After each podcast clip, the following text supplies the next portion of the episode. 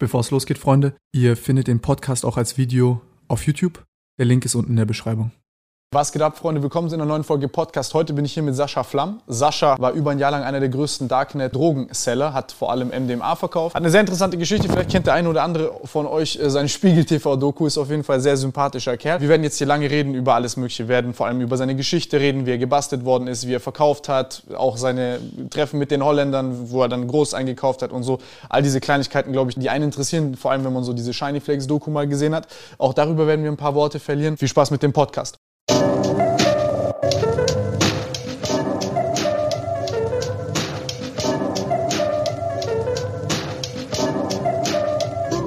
Ja, ich würde sagen, Sascha, stell dich vor, was hast du gemacht? Worüber reden wir?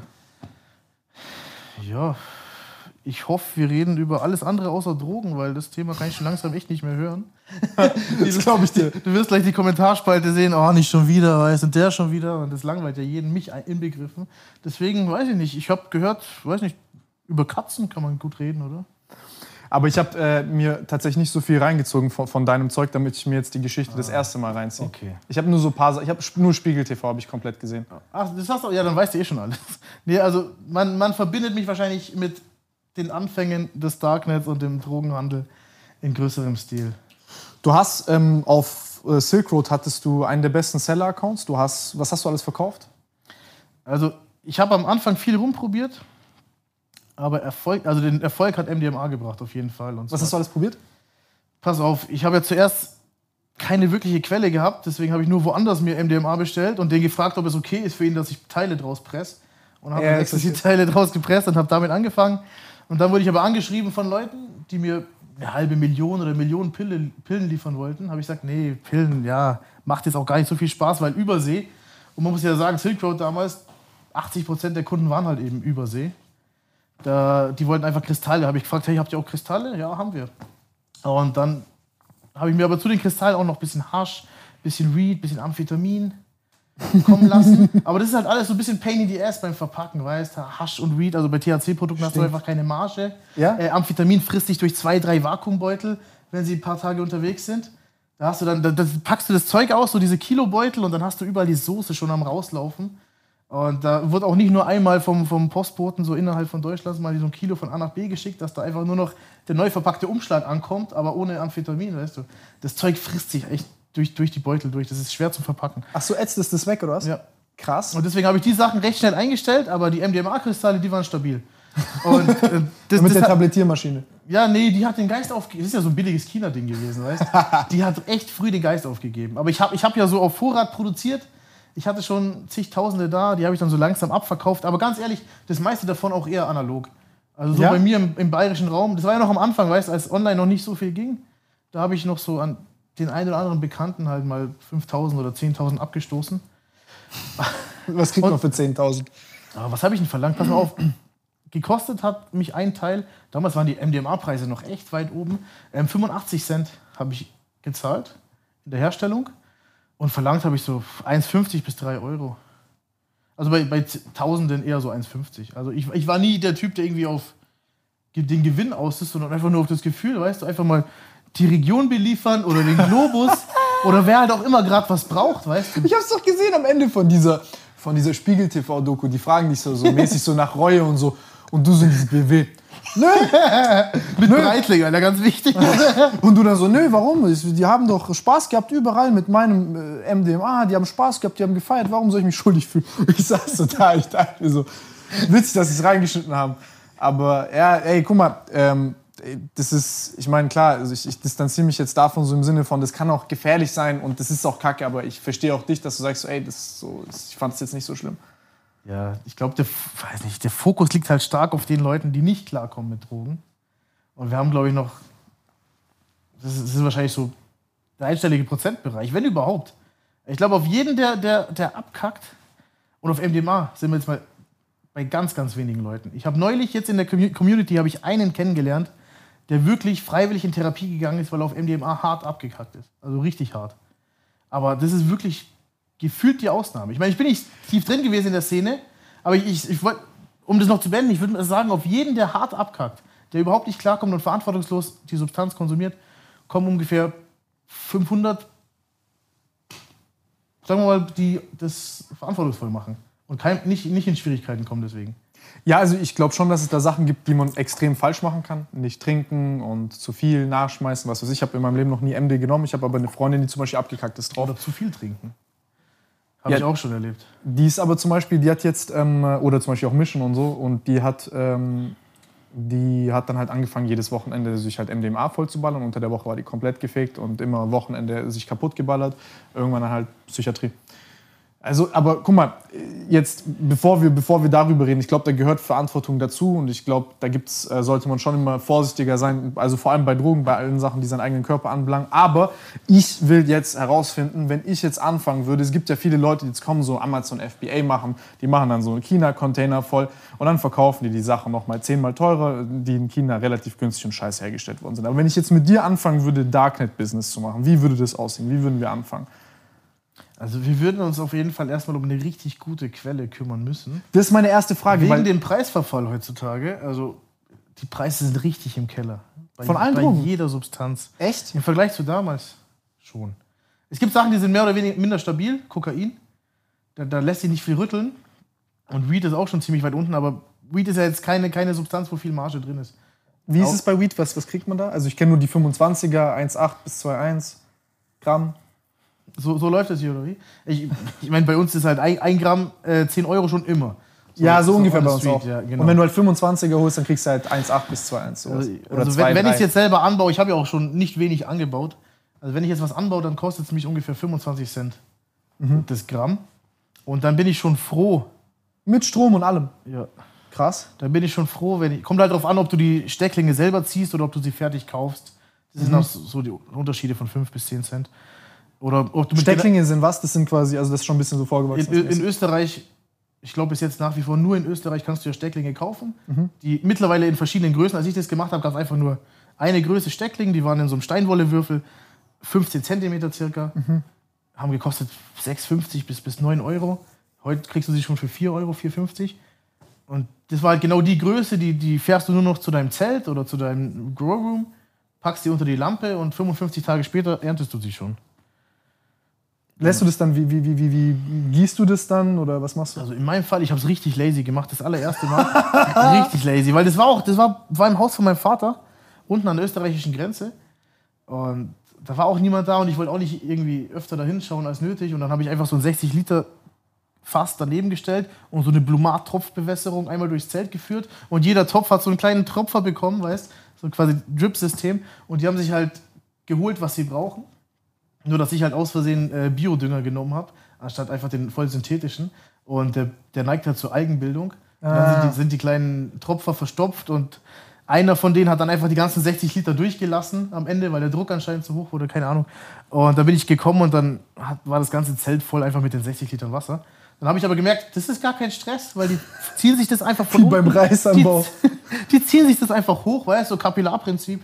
Die ziehen sich einfach die Feuchtigkeit wieder hoch in, in, in den Topf. Und im Endeffekt muss ich da nur alle sieben bis zehn Tage einmal auftauchen und kurz das Wasser auffüllen, weißt Und zack, 850 Gramm trocken geerntet. 850 Gramm. Ja, genau. Ein Zelt war das mit 35 Stecklingen. Krass. Und das war dann abgelegen, da hast du, hast du keine. Bro, ich hätte so Paranoia dahin zu gehen einfach. Und Ganz ehrlich, da, da hat es angefangen. Das war so die ersten Male, wo man so wirklich Paras schiebt. Jedes Mal, wenn man so hinfährt zu dem Haus, sieht man schon, dass die Bullen da stehen, weißt Echt? Ich dreh, ich fahre jetzt um die Ecke und im Kopf, dein Kopf hat dir schon gesagt, ja, Ah, ja, da stehen jetzt zwei Streifenwagen. Gerade wenn du rumfährst. Ja, war halt nie so. Aber ich habe das dann noch einmal durchgezogen, weißt du, nach dem ersten Grow habe ich dann einmal verdoppelt, also zwei XXL-Zelte. Und dann habe ich zwei Kilo runtergeholt und dann hat Das heißt, zwei Monate Arbeit mit hinfahren, zurückfahren und so weiter. Genau, Genau, Arbeit. ein, einmal die Woche Wasser auffüllen. Genau, acht, acht Wochen, 55 Tage genau. Also man, man schaut, da nimmt eigentlich ein Mikroskop und schaut die Trichome an. Und je nachdem, wie milchig oder gelb die sind, dann ist halt Erntezeit. Aber wer es halt nicht so genau nimmt, nach genau 55 Tagen wird geerntet. Und wie hast du es dann, also was hast du dann bekommen für das? Was kriegt man Sieben, für 8? sieben Euro habe ich damals bekommen pro Gramm. Alles groß verkauft dann. Also alles, Alles in in einem auf jeden Fall, ja. Und ich habe ich hab ja, und selbst da hatte ich ja Probleme, Leute zu finden. Also ich war ja damals noch. Ich habe ich hab, ich hab zu dem Zeitpunkt noch nicht mal gekifft, gell? Ja, das habe ich gesehen. Du hast ja doppelten äh, äh, Kreuz, also hast doppelt dein Kreuzband gefickt, hast Football gespielt und dann bist du auf die Idee gekommen, Gras zu growen. Genau, da habe ich, da hab ich, ich, ich habe da nichts gehabt zu dem Zeitpunkt und erst recht habe ich halt meinen Sport verloren, was für mich alles war. Aber fühl ich, ja. Und ich habe irgendwann davor, weißt, als ich halt irgendwann meine Ausbildung gelandet habe, die ich aber am letzten Tag der Probezeit wieder verloren habe. Was, was Agentur, Agentur für Arbeit habe ich äh, Ausbildung angefangen, äh, Fachangestellter für Arbeitsförderung. Ganz ehrlich, das ist das Beste, was mir passieren konnte, dass ich da wieder rausgeflogen bin, weil ich glaube, ich wäre im öffentlichen Dienst echt nicht glücklich geworden. Aber auf jeden Fall zum Erreichen oder zum Erhalt der, der Ausbildungsstelle habe ich halt meinen Vater belabert, so hey, ich brauche jetzt unbedingt einen 50 Zoll Fernseher und einen Gaming Gaming auf Raten. Und das hat er mir halt dann rausgelassen. Und das war dann eigentlich mein einziges Hab und Gut, weißt du. Und als ich dann die Kreuzbänder gerissen habe, Jahre später, zwei Jahre später, habe ich dann das halt eben schnell auf Ebay verramscht. Und mit dem, mit dem Geld, mit dem Geld habe ich mir die, die Growth Stecklinge und Genau, Growth und Stecklinge. Damals noch echt teuer. Ich glaube, das war so 1500 Euro. Aber du wusstest nicht, an wen du verkaufst. Nee, eben nicht. Ähm, so über Football, weißt du, wir waren ja damals in Plattling, erste Bundesliga, wo ich dann natürlich frisch ausgeschieden bin nach der Verletzung, aber da sind schon Leute von weiter hergekommen. Also wir hatten Söldner aus allen Ecken, vor allem aus München. Und einer von denen hat halt schon aufgelabert, so hey, hier in München, wir haben nur so ein paar Albaner und die würden schon gern vorbeikommen und so und das Kilo oder das knappe Kilo, was auch immer da runterkommt, mitnehmen. Sag ich, ja, okay, lass die kommen. Ja, dann ist der Tag gekommen und ich warte und warte. Kommt keiner. Da haben sie mich sitzen lassen, die Albus. Und dann war es echt so, dass in der Jugendmannschaft von uns war ein Jugendspieler und der hat gesagt, ja, er hat doch so einen Kumpel, der ist gerade 18 geworden, der wird es gern bitte holen. Als ob. Ja, sag ich, okay. Dann kommt halt so ein 18-jähriger Typ vorbei, Alter. Gib mir bitte das Weed. Das war dann mein, erster, das 7K. war mein erster Deal. Ja, also ich, ich, ich habe neulich nochmal mit ihm geredet. Ich habe ihn anscheinend. also Er hat nicht alles dabei gehabt beim ersten Mal und deswegen haben wir dann so das auf zweimal gesplittet. Total unnötig. Im Nachhinein, weil ich weiß, das ist einer der stabilsten Typen, die rumläuft, der rumläuft. Aber damals haben wir sogar auf zweimal gesplittet, ja. Also halt einmal 3000 und einmal nochmal 3000 irgendwas. Aber wenn, wenn man sich das jetzt mal anhört, dann so zwei Monate Arbeit, das sind dann quasi, was sind das? Bisschen, also bisschen mehr als drei, die du kriegst Ja. pro Monat. ja. Schwarz. Also jetzt quasi so im fast, Netto, netto. fast im, im Minimalprinzip. Also viel weniger kann man ja fast gar nicht anbauen. ja, ja. Also das ist ja, ich habe ich hab, ich hab ja schon Grows gehabt mit 16 Lampen oder so, mit 18 Lampen. Da, hast, da redest du schon von anderen Summen und das Risiko ist jetzt auch nicht viel größer oder kleiner. Wie ging es weiter nach Ding? Also nachdem du dem 18-Jährigen aus der Hut das Zeug vercheckt, vercheckt hast. Ja, ich, ich, ich bin sofort nach Wien gefahren, sofort mit dem Geld. Obwohl, warte mal, ich glaube, ich habe mir sofort einen Karibikurlaub rausgelassen. Ist so, ähm, ja, knapp 6000 eingenommen. Was kostet eigentlich zwei Wochen Karibik im All-Inclusive? Sechs. Fünf Sterne? Ja, ungefähr. Fünfeinhalb, sechs. Genau eins zu eins das ver verbrettert. Äh, verblasen. Aber ja, ich muss jetzt sagen, ich weiß nicht, ob. Das kommt jetzt auch alles recht nah an meine Entschädigung vom Kreuzband. Das ist nämlich so, ich habe ja meine, meine Kreuzbänder gerissen im Training und habe dann, ich weiß nicht, wie ich es geschafft habe, aber vielleicht hatte ich eine Zeitmaschine. Auf jeden Fall habe ich es geschafft, mir irgendwie dann doch einen Tag davor eine Unfallversicherung zu machen für meine Knie. Und und bin dann erst bin dann erst zum Arzt gegangen und dann hatte ich leider halt einen, Unf einen Fall ja, für die Versicherung. Und ich habe dann ah, da hatte ich noch mal richtig Glück. Ähm, ich habe ich habe die Beziehungen spielen lassen und ich bin irgendwie an den Menschen herangekommen, der, der für die Versicherung in München in der, in der, im Headquarter sitzt und bestimmt, zu welchem Arzt du gehst für das Gutachten. Und dann hatte ich irgendwie ganz viel Glück und habe das Gutachten bei einem sehr gut befreundeten Arzt von mir gemacht und habe dann halt leider die höchste Invaliditätsstufe, die du halt haben kannst mit zwei Kreuzbandrissen. Und es waren dann äh, 31.500 Euro. Genau. Und das Geld ist halt auch irgendwann um die Zeit reingekommen, weißt du? Deswegen Das heißt, die Versicherungen haben deinen Drogenhandel finanziert. ja, das war so das, das, das, die Startfinanzierung auf jeden Fall. Weil, das Ja. ist so witzig. Finde ich auch. auf jeden Fall. Deswegen, deswegen ähm, nur, dass man es versteht, weißt du, deswegen habe ich jetzt mal Mit die, der 31k von der Versicherung von seinem Knie. hier und los geht's. Mein, aber mein Vater, mein Vater, mein Vater behauptet ja immer felsenfest, er hat mir den Drogenhandel ermöglicht, weil, Was lachst du? Ich finde es so witzig, weil du so normal so ganz anders ist. Also, du schreist dich mit deinem Vater drum, der so, ich habe dir alles ermöglicht, du bist Drug-Pusher geworden wegen mir. Weil er meint, ja, der Fernseher und der Rechner, den ich verkauft habe für, die, für, die, für das Read, das ist quasi das Startkapital gewesen. Das hat alles ins Rollen Hast du ihm gebracht. gesagt damals, dass du es dafür verkaufst? Ja, ich glaube schon, dass er das mitbekommen hat, genau. Weil ich bin Oder schon das sehr, deiner Mutter auch gesagt hast und so? Ja, ich bin sehr transparent gewesen, weil das wäre das wär Albtraum. Weißt, du, stell dir vor, die Familie weiß nicht Bescheid. Und Nee, dann klicken, Stress. klicken die Handschellen, Alter, und keiner weiß, was los ist. Also, boah, nee. Weil es war ja so schon recht stressig, obwohl jeder wusste, das passiert jetzt dann irgendwann. Aber nee. Auf jeden Fall, so, so kann man das halt nachvollziehen, dass ich da den gesamten Gewinn von dem Weed erstmal in den Karibikurlaub geballert habe, weil ich wusste, ja, ich bekomme jetzt auch die Versicherung. Ja, das Cash out von der weiter, sonst wäre Versicherung. scheiße, sonst ja, und meine Ex damals, die hat auch gerade irgendwie in der, in der Oberpfalz oder da an der tschechischen Grenze ein Haus, was sie gerade frisch geerbt hat, auch noch verkauft. Nicht viel wert, das waren auch nochmal so 60.000. Also ich wusste, da kommt jetzt auf jeden Fall Geld rein. Da muss man jetzt nicht irgendwie jeden Cent zweimal umdrehen. Und deswegen hatte ich genug Spielraum, um eben in die Karibik zu fliegen und aber noch einfach noch mal ein zweites Zelt zu kaufen und einfach mal die doppelte Menge anzubauen. Und das war dann die nächsten 55 Tage nach Karibik. Genau, also ah, pass mal auf, ich glaube, ich habe mir das Zelt geholt.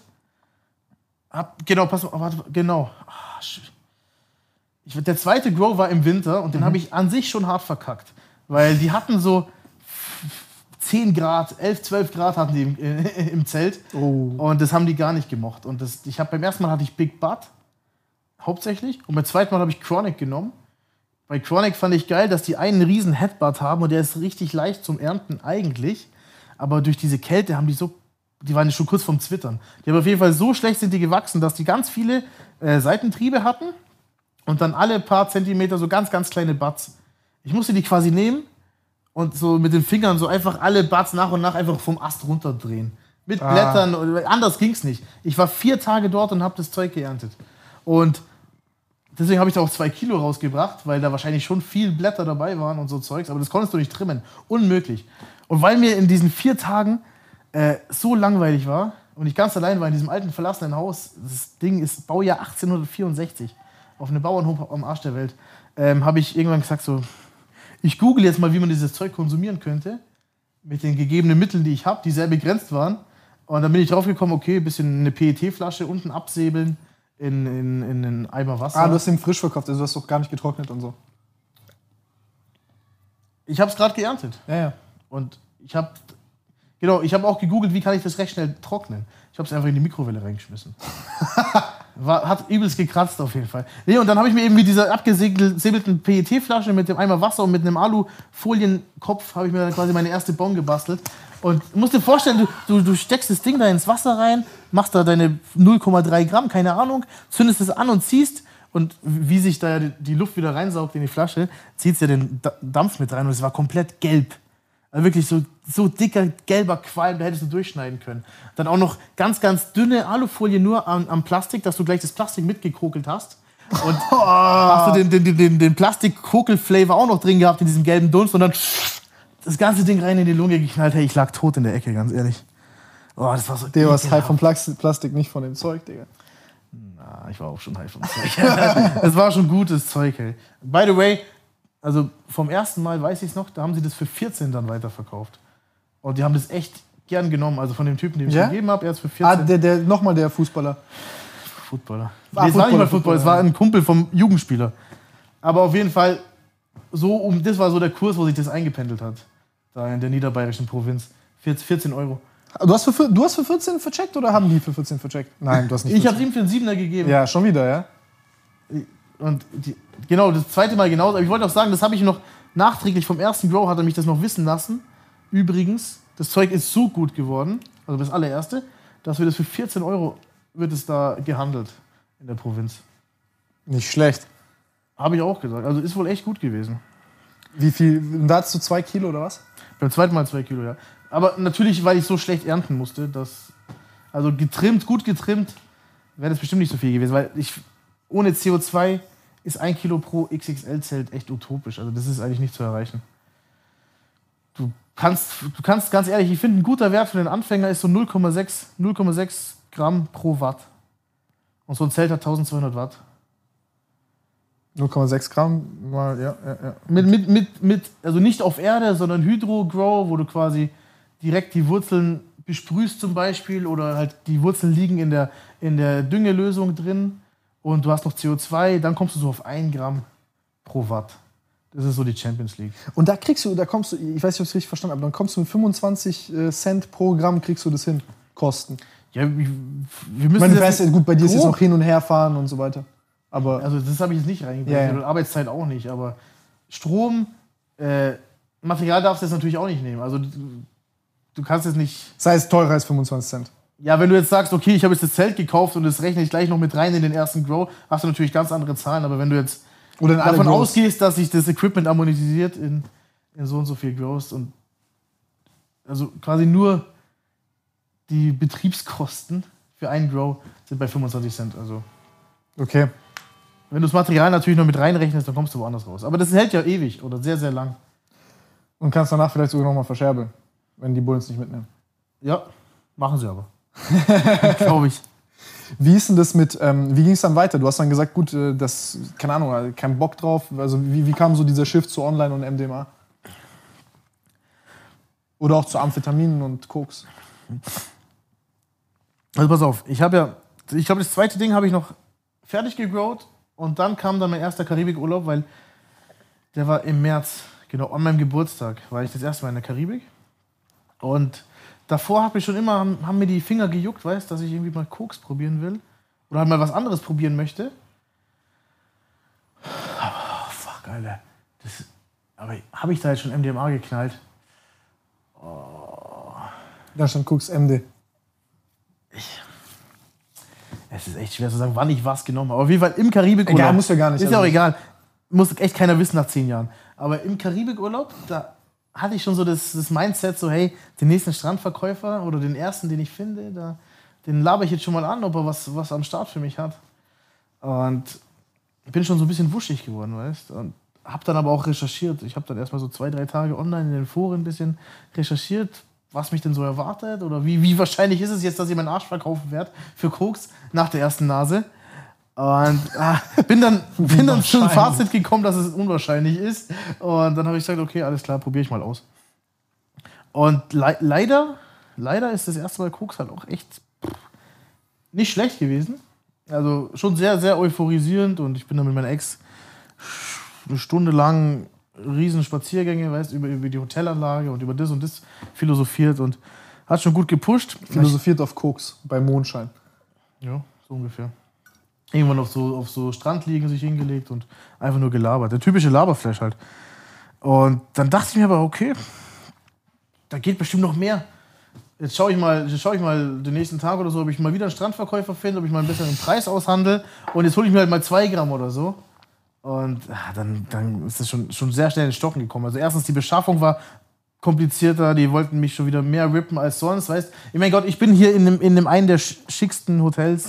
Natürlich lassen die mich nicht mit, Vor allem, wenn du das zweite Mal kommst, ja, dann. mit 10, 15 Dollar lassen die mich nicht gehen, weißt Das sind dann schon so 60, 80, 100 Dollar. Musst du halt einfach zahlen, weißt Wenn du da nicht ewig rummachen willst oder das Hotelgelände verlassen willst. Und ja, auf jeden Fall habe ich dann gefühlt viel zu wenig bekommen und das Scheißzeug. Und es hat auch natürlich lang nicht mehr so geil geturnt wie beim ersten Mal. Aber es, es ist. Auf jeden Fall, die, die, die Schwelle war durchbrochen, weißt du. Ich war jetzt Kokser.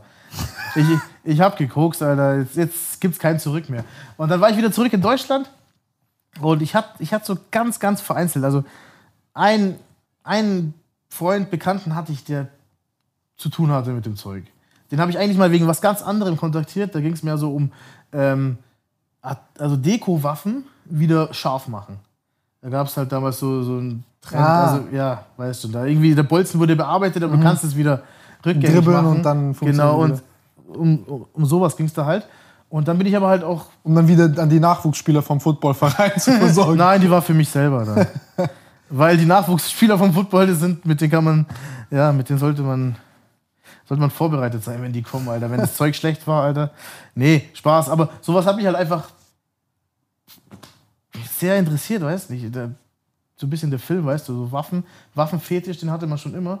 Ich bin auch der Typ, der. Nicht um zu benutzen, sondern einfach, weil das Ding interessant ist. Ja, ich bin halt auch schon, seit ich sechs war oder so, hatte ich halt das Luftgewehr in Ungarn, weißt du, haben wir immer den ganzen Sommer halt auf Dosen geschossen, weißt du, das war halt einfach, oder mal mal mit zur Jagd mitgegangen mit dem Onkel, weißt dann mal mit einer Schrotflinte geschossen oder mal mit so einem, ja, ich nenne es jetzt mal Scharfschützengewehr, halt mit, mit Visier. Ah, hat mich auf jeden Fall schon alles geflasht und will man halt einfach selber dann mal sowas haben. Warum auch nicht? Aber auf jeden Fall ist daraus ist nichts geworden. Aber ich habe dann halt mitbekommen. So der erste Versuch. Ja, also da habe ich halt, wenn du es ganz genau nehmen willst, ich, ich saß, ich, ich war im Krankenhaus, habe gerade meine beiden Kreuzbänder machen lassen. Mal das linke, mal das rechte. Und da habe ich halt angefangen, mit dem halt zu schreiben, mit dem Typ. Der ist auch später mein Kunde geworden, der ist auch später eingefahren mit mir zusammen. Und ich habe halt gemerkt, der ist der Einzige, der nachts immer wach ist. Weißt, warum auch immer. Aber der war nachts immer zu erreichen. Und dann haben wir halt erstmal diese Waffengeschichte abgeklappert. Okay, ist nichts draus geworden. Aber dann habe ich recht schnell mitbekommen, dass der halt auch mit Amphetamin ein bisschen was macht oder mit, MD, äh, mit Ecstasy in dem Fall. Und dann wusste ich, okay, das ist mein erster Freund, der in der Szene drin ist. genau. Und das, das Weed habe ich zwar nicht zu dem geschafft, weil, weil der dafür kein, kein, äh, keine Verwendung hatte. Aber als ich dann halt zurückgekommen bin aus, aus dem Urlaub und schon so quasi den Interesse hatte für Koks und auch mich damit jetzt abgefunden habe, dass, dass ich damit mein, mein Einkommen bestreiten könnte. Wie alt warst du da? Äh, 21 war ich, als, als ich den zweiten Grow mhm. gemacht habe. Nee, nur so ungefähr. Nur ja, so 21 sind wir jetzt. 21, 22. Also mit 22 bin ich schon gut straffällig geworden und mit 23 habe ich aufgehört. Mit 23 bin ich eingefahren. Pass auf, ich bin 89er Baujahr. 2013 haben sie mich festgenommen, da war ich dann 24. 4. Juli. 4. Juli 13. Independence Day. Auf jeden Fall, mit dem habe ich probiert, mal irgendwas zu starten. So, bring mir mal, bring mir mal irgendwas. Also der war so Raum, Raum, kennst eh nicht das Kaff. Auf jeden Fall 50 Kilometer von mir war er. Und dann habe ich gesagt, ja, bring mir mal was her. Oder ich bin halt mal hingegangen und habe mir halt mal so die ersten Amphetamin-Dinger geholt. Und habe irgendwie probiert, das loszuwerden, weißt du. Aber ich habe schon einen scheiß Preis bezahlt. Dann hätte ich noch einen mhm. viel beschisseneren Preis von den Leuten verlangen müssen. Und ich habe einfach recht schnell gemerkt, da geht schon mal gar nichts. Okay, mit Amphetamin kannst du knicken. Da, da kann, machst du vielleicht 3, 4 Euro auf das Gramm drauf und bist froh, wenn du 10, 20 loskriegst. Das ist ja nichts. Ja, da kamen auch die Ersten, die haben sich halt bei mir was geholt und dann haben sie nie wieder, haben sie sich nie wieder blicken lassen. War recht schnell klar, dass das ein Schuss in den Ofen ist. Ähm, dann das nächste war Koks. Dann habe ich mir das natürlich auch geholt, um es selber zu ballern. Und dann habe ich schon, weiß nicht, wenn es 5 Gramm waren, dann habe ich schon zwei bis drei selber geschnupft. Habe dann aber auch dabei gemerkt, das ist komplett mit Amphetamin gestreckt. Also ganz ekliger Turn wie, war das. das? Dass man so zittrig ist einfach und so aufgeweckt. es war das erste Mal, dass ich unbewusst Amphetamin gezogen habe. Ich dachte halt, vielleicht gehört es irgendwie zum Koks dazu. Mhm, mhm In der Karibik war es zwar anders, aber auf jeden Fall, aber ich habe es dann weiterverkauft und der Typ hat mir eigentlich recht schnell gesagt, so Digga, das ist komplett mit Amphetamin gestreckt, aber es passt, hier, nimm das Geld. Also so von der Qualität war es wahrscheinlich für die Area okay. Obwohl es jetzt im Nachhinein, ich als jemand, der schon oft im 90-prozentigen Bereich Kokain genascht hat, kann dir sagen, dass es definitiv kompletter Schrott war. Aber es hat gereicht. Aber weil ich halt eben auch so viel selber genascht habe, zum Beispiel, ich hole 5 Gramm, habe schon 2, 3 Gramm selber genascht, habe ich den Rest einfach mal mit Ibuprofen wieder aufgestreckt, weißt du. Was? Ja. Du bist so. Hast du, äh, sag mal kurz, was ist so der Unterschied vom Gefühl her zwischen Amphetamin und Koks? Ja, ist halt schwer, weil ich habe nie wieder Amphetamin bewusst genommen. Ah, okay. Genau, ich bin keiner, der wach sein will. Mhm. Aber äh, Amphetamin ist halt kalt, du bist hippelig und es fehlt halt die Euphorie, mhm. die du halt beim Koks hast. Und gutes Kokain, da gehst du halt. Mein Gott, eine halbe Stunde später isst, isst du noch schön was und eine Dreiviertelstunde später kannst du schon pennen gehen. Weißt du, das kannst du halt beim Amphetamin knicken. Okay, krass. Daran, daran merkst du halt auch, also wenn irgendjemand tagelang wach ist oder ewig noch wach ist nach dem Koks, nach der letzten Nase, dann ist halt irgendein Scheiß mit drin. Aber einfach reines Koks, das Leute wie mich, die chillt ist extrem. Also bei mir sah damals die Koks-Routine sah so aus, dass man sich da zwei, drei Nasen zieht und dann macht man am Fernseher Family. Die Koks-Routine. Da macht man sich wie so ein YouTube-Video.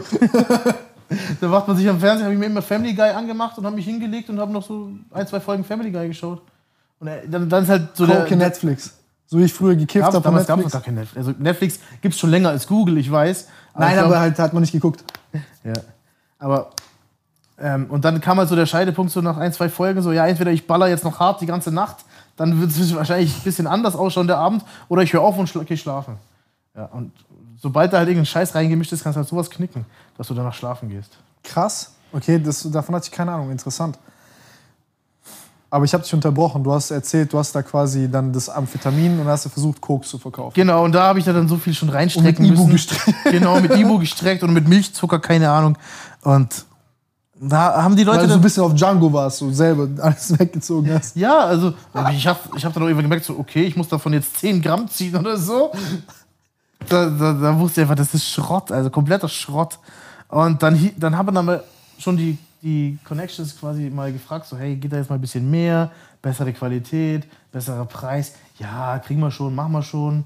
Ja, ja, ja, ja, ja. Und die Wochen ziehen ins Land. Und dann irgendwann, ja, haben sie kapituliert, nee, wir kriegen nichts hin. Und dann irgendwann kam halt der Tag, als mir meine Mutter den Weißartikel geschickt hat, von dem ich jetzt die Existenz sogar fast schon bezweifelt habe. Weil ich war mir sicher, das war ein Weißartikel damals, so ein deutscher Artikel, der halt von der Silk Road berichtet und woraufhin ich gleich direkt los bin und mich eingeloggt habe. Aber ich habe den nicht mehr gefunden. Ja. Ich hab, und dann der Simon, ich war jetzt bei Open Mind vor, vor ein paar Wochen, habe mit dem ein Interview gemacht und der hat mir gesagt, er hat genau denselben Grüße an Artikel. Open Mind, Baba-Typ. Er hat, er hat mir gesagt, genau denselben Artikel hat er auch, hat er auch gelesen. Und es ist quasi auch so ins, ins Darknet gekommen. Und dann wusste ich, dann war mir wieder klar, okay, ich laber doch keinen Scheiß. Wieso hat dir deine Mom das geschickt?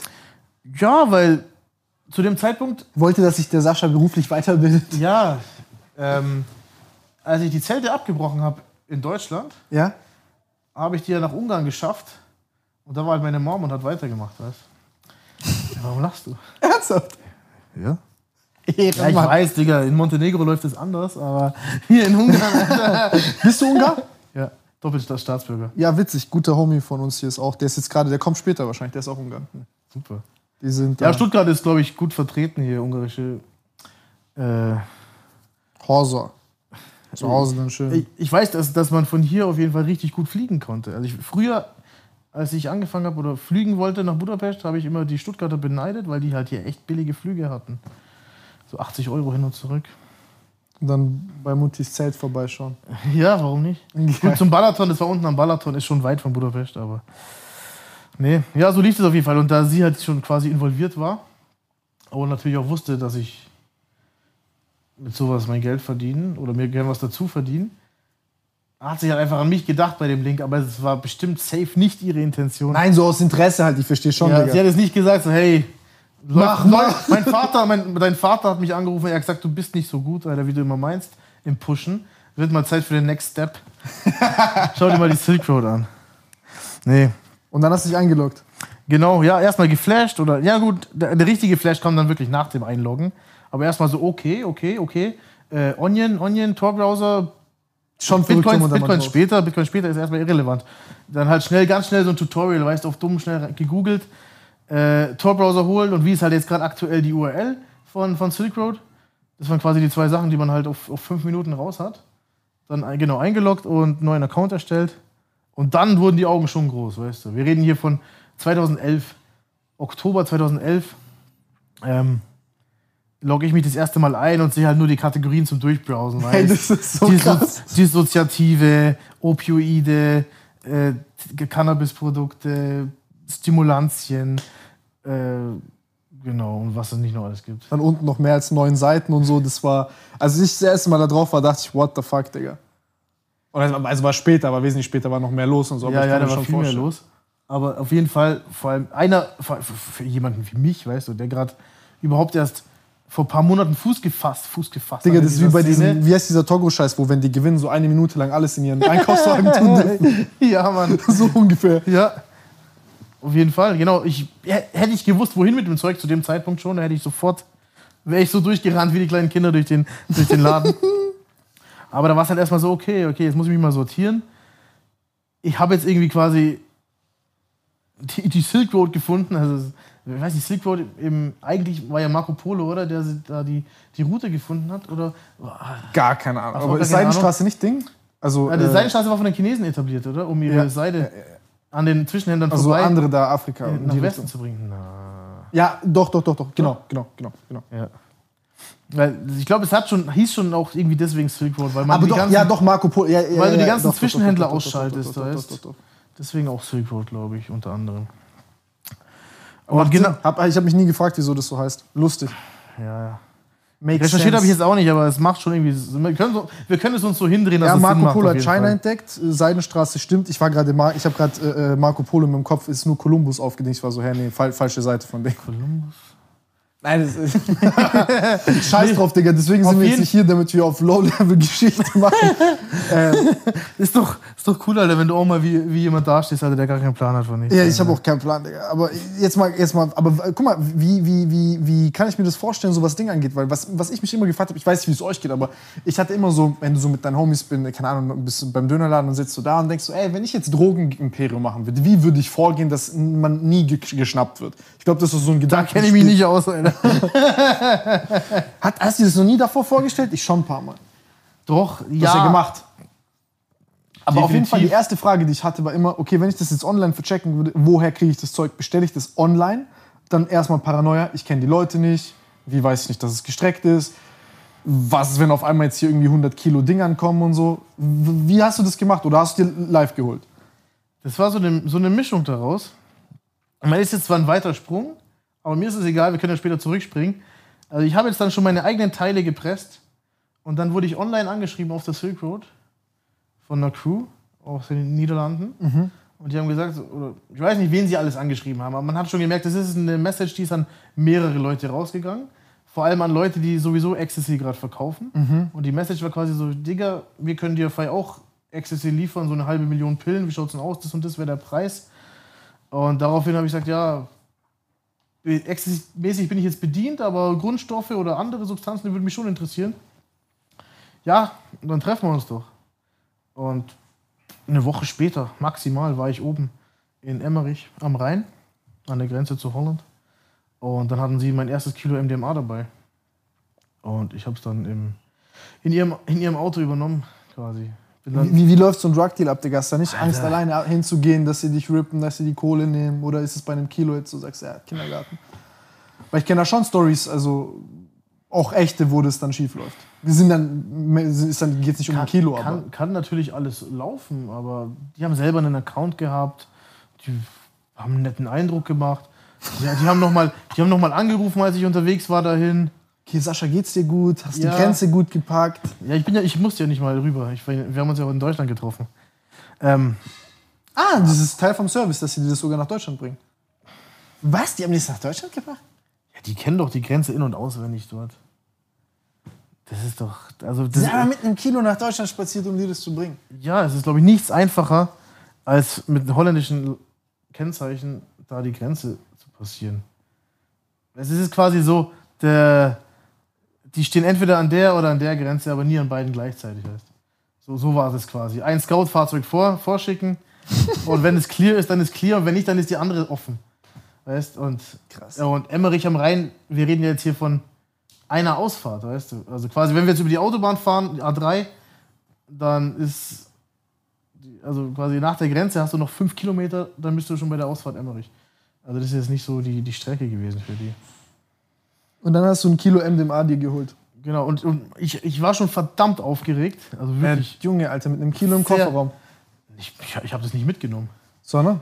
Ich habe meinen Briefumschlag schon dabei, vorfrankiert, Adressfeld ausgefüllt, so einen großen, weißt, Maxi-Brief. So, Du hast dir das selber geschickt. ja, natürlich. Du bist so ein Genius. Du bist dort, hast dir das eingeworfen. wir, sind, wir sind rein. Sorry. Ton passt noch, oder? Wir haben, uns, wir haben uns reingehockt in ihr Auto und ich halt am Zittern und ja, hier nimm das Geld. Und Was hat es gekostet? Das ist 6000. Das erste war 6000. Und ja, sie in das Geld und ich so, boah, ja, okay. Habe halt das Zeug verpackt, also in den Briefumschlag rein, jetzt noch ein bisschen Papier drumrum zugemacht. Ähm, ich glaube, sonst war alles vorbereitet, habe nur darauf gewartet, dass sie das fertig gezählt haben. Und sie sagen noch so davor, hey Digga, weißt, ich hab, wir haben uns an irgendeinen Standort ausgemacht zum Treffen. Und wir kommen dann halt so an sie so, hey, du weißt schon, dass 10 Meter die Polizeiwache ist. Alter. Direkt neben der Polizeiwache haben wir uns getroffen. Aber egal, hilft es nicht, war, war ja schon mitten in der Nacht. Ähm, ja, die haben sich so schnell wie möglich verpisst. Äh, ich stand da mit meinem Briefumschlag und hatte noch ungefähr 20 Meter zum Gehen. Also weißt, von, von diesem Schotterparkplatz, wo wir uns getroffen haben, war, waren es so 30, 40 Meter zu, zum Briefkasten. Aber ich, ich war dann wirklich so, so Die waren hart. Die, diese, diese, diese 40 Meter, Alter, boah. Schnell, schnell hin und das Ding reingeschmissen. Und dann nur noch gehofft, dass es jetzt in zwei Tagen oder so unten in Ulm bei mir wieder ankommt. Und hat geklappt auf jeden Fall, ja. Kam gut an. Wie viel Cash hast du, kann man machen mit einem Kilo MDMA, wenn du das Ähm. presst und was weiß ich was machst? Oder hast du daraus dann Tabletten gepresst? Oder? Ich habe da noch gepresst, ja, das war noch, da hat sie sich, sich noch nicht verabschiedet, die Tablettiermaschine. Deswegen ist es schwer zu sagen, aber ich, ich habe ja recht schnell Preisansagen gemacht, also richtige Kampfansagen vom Preis her. Schon mal, als ich, als ich angefangen habe auf der Silk Road, da haben die noch wirklich 80, Gramm aufge, äh, 80 Dollar aufgerufen pro Gramm, flächendeckend. Und ich habe dann angefangen mit 5 Gramm für 150. Anders geht's nicht. Also vielleicht wäre es anders gegangen, aber ich wollte halt jetzt einfach Rambazamba machen. Weißt? du, Ich wollte jetzt einfach den Markt aufmischen. So was für 80, was für, was für 60. Wir machen jetzt irgendwie 20, 25 und Aber lohnt sich ja immer noch. Ich meine, es ist ja Lohnt ähnlicher sich immer noch. Ding, ja. Das sind, das sind immer noch 18, 18 Euro, 17 Euro. Warum nicht, gell? Ja. Das sind bei 1000 Gramm auch. Ah, Lass mich rechnen. Nee. Nee, aber es, es ist viel. Also es, es lohnt sich ja. Also es, und dann hast du. Und Aber die, die Leute, die anderen Vendoren, die haben mich trotzdem angeschrieben und haben gesagt, hey, denk doch mal an uns. haben die echt? Ja, natürlich. Also das ist eine Situation im analogen. Aber die haben wahrscheinlich klein gekauft und deswegen hatten die beschissenere Margen, oder nicht? Na. Nein, haben die, haben die auch sechs? Also klar, natürlich, da waren Leute dabei, mir, mich haben ja nicht alle angeschrieben, aber zwei haben mich angeschrieben. Einer davon war selber in den Niederlanden.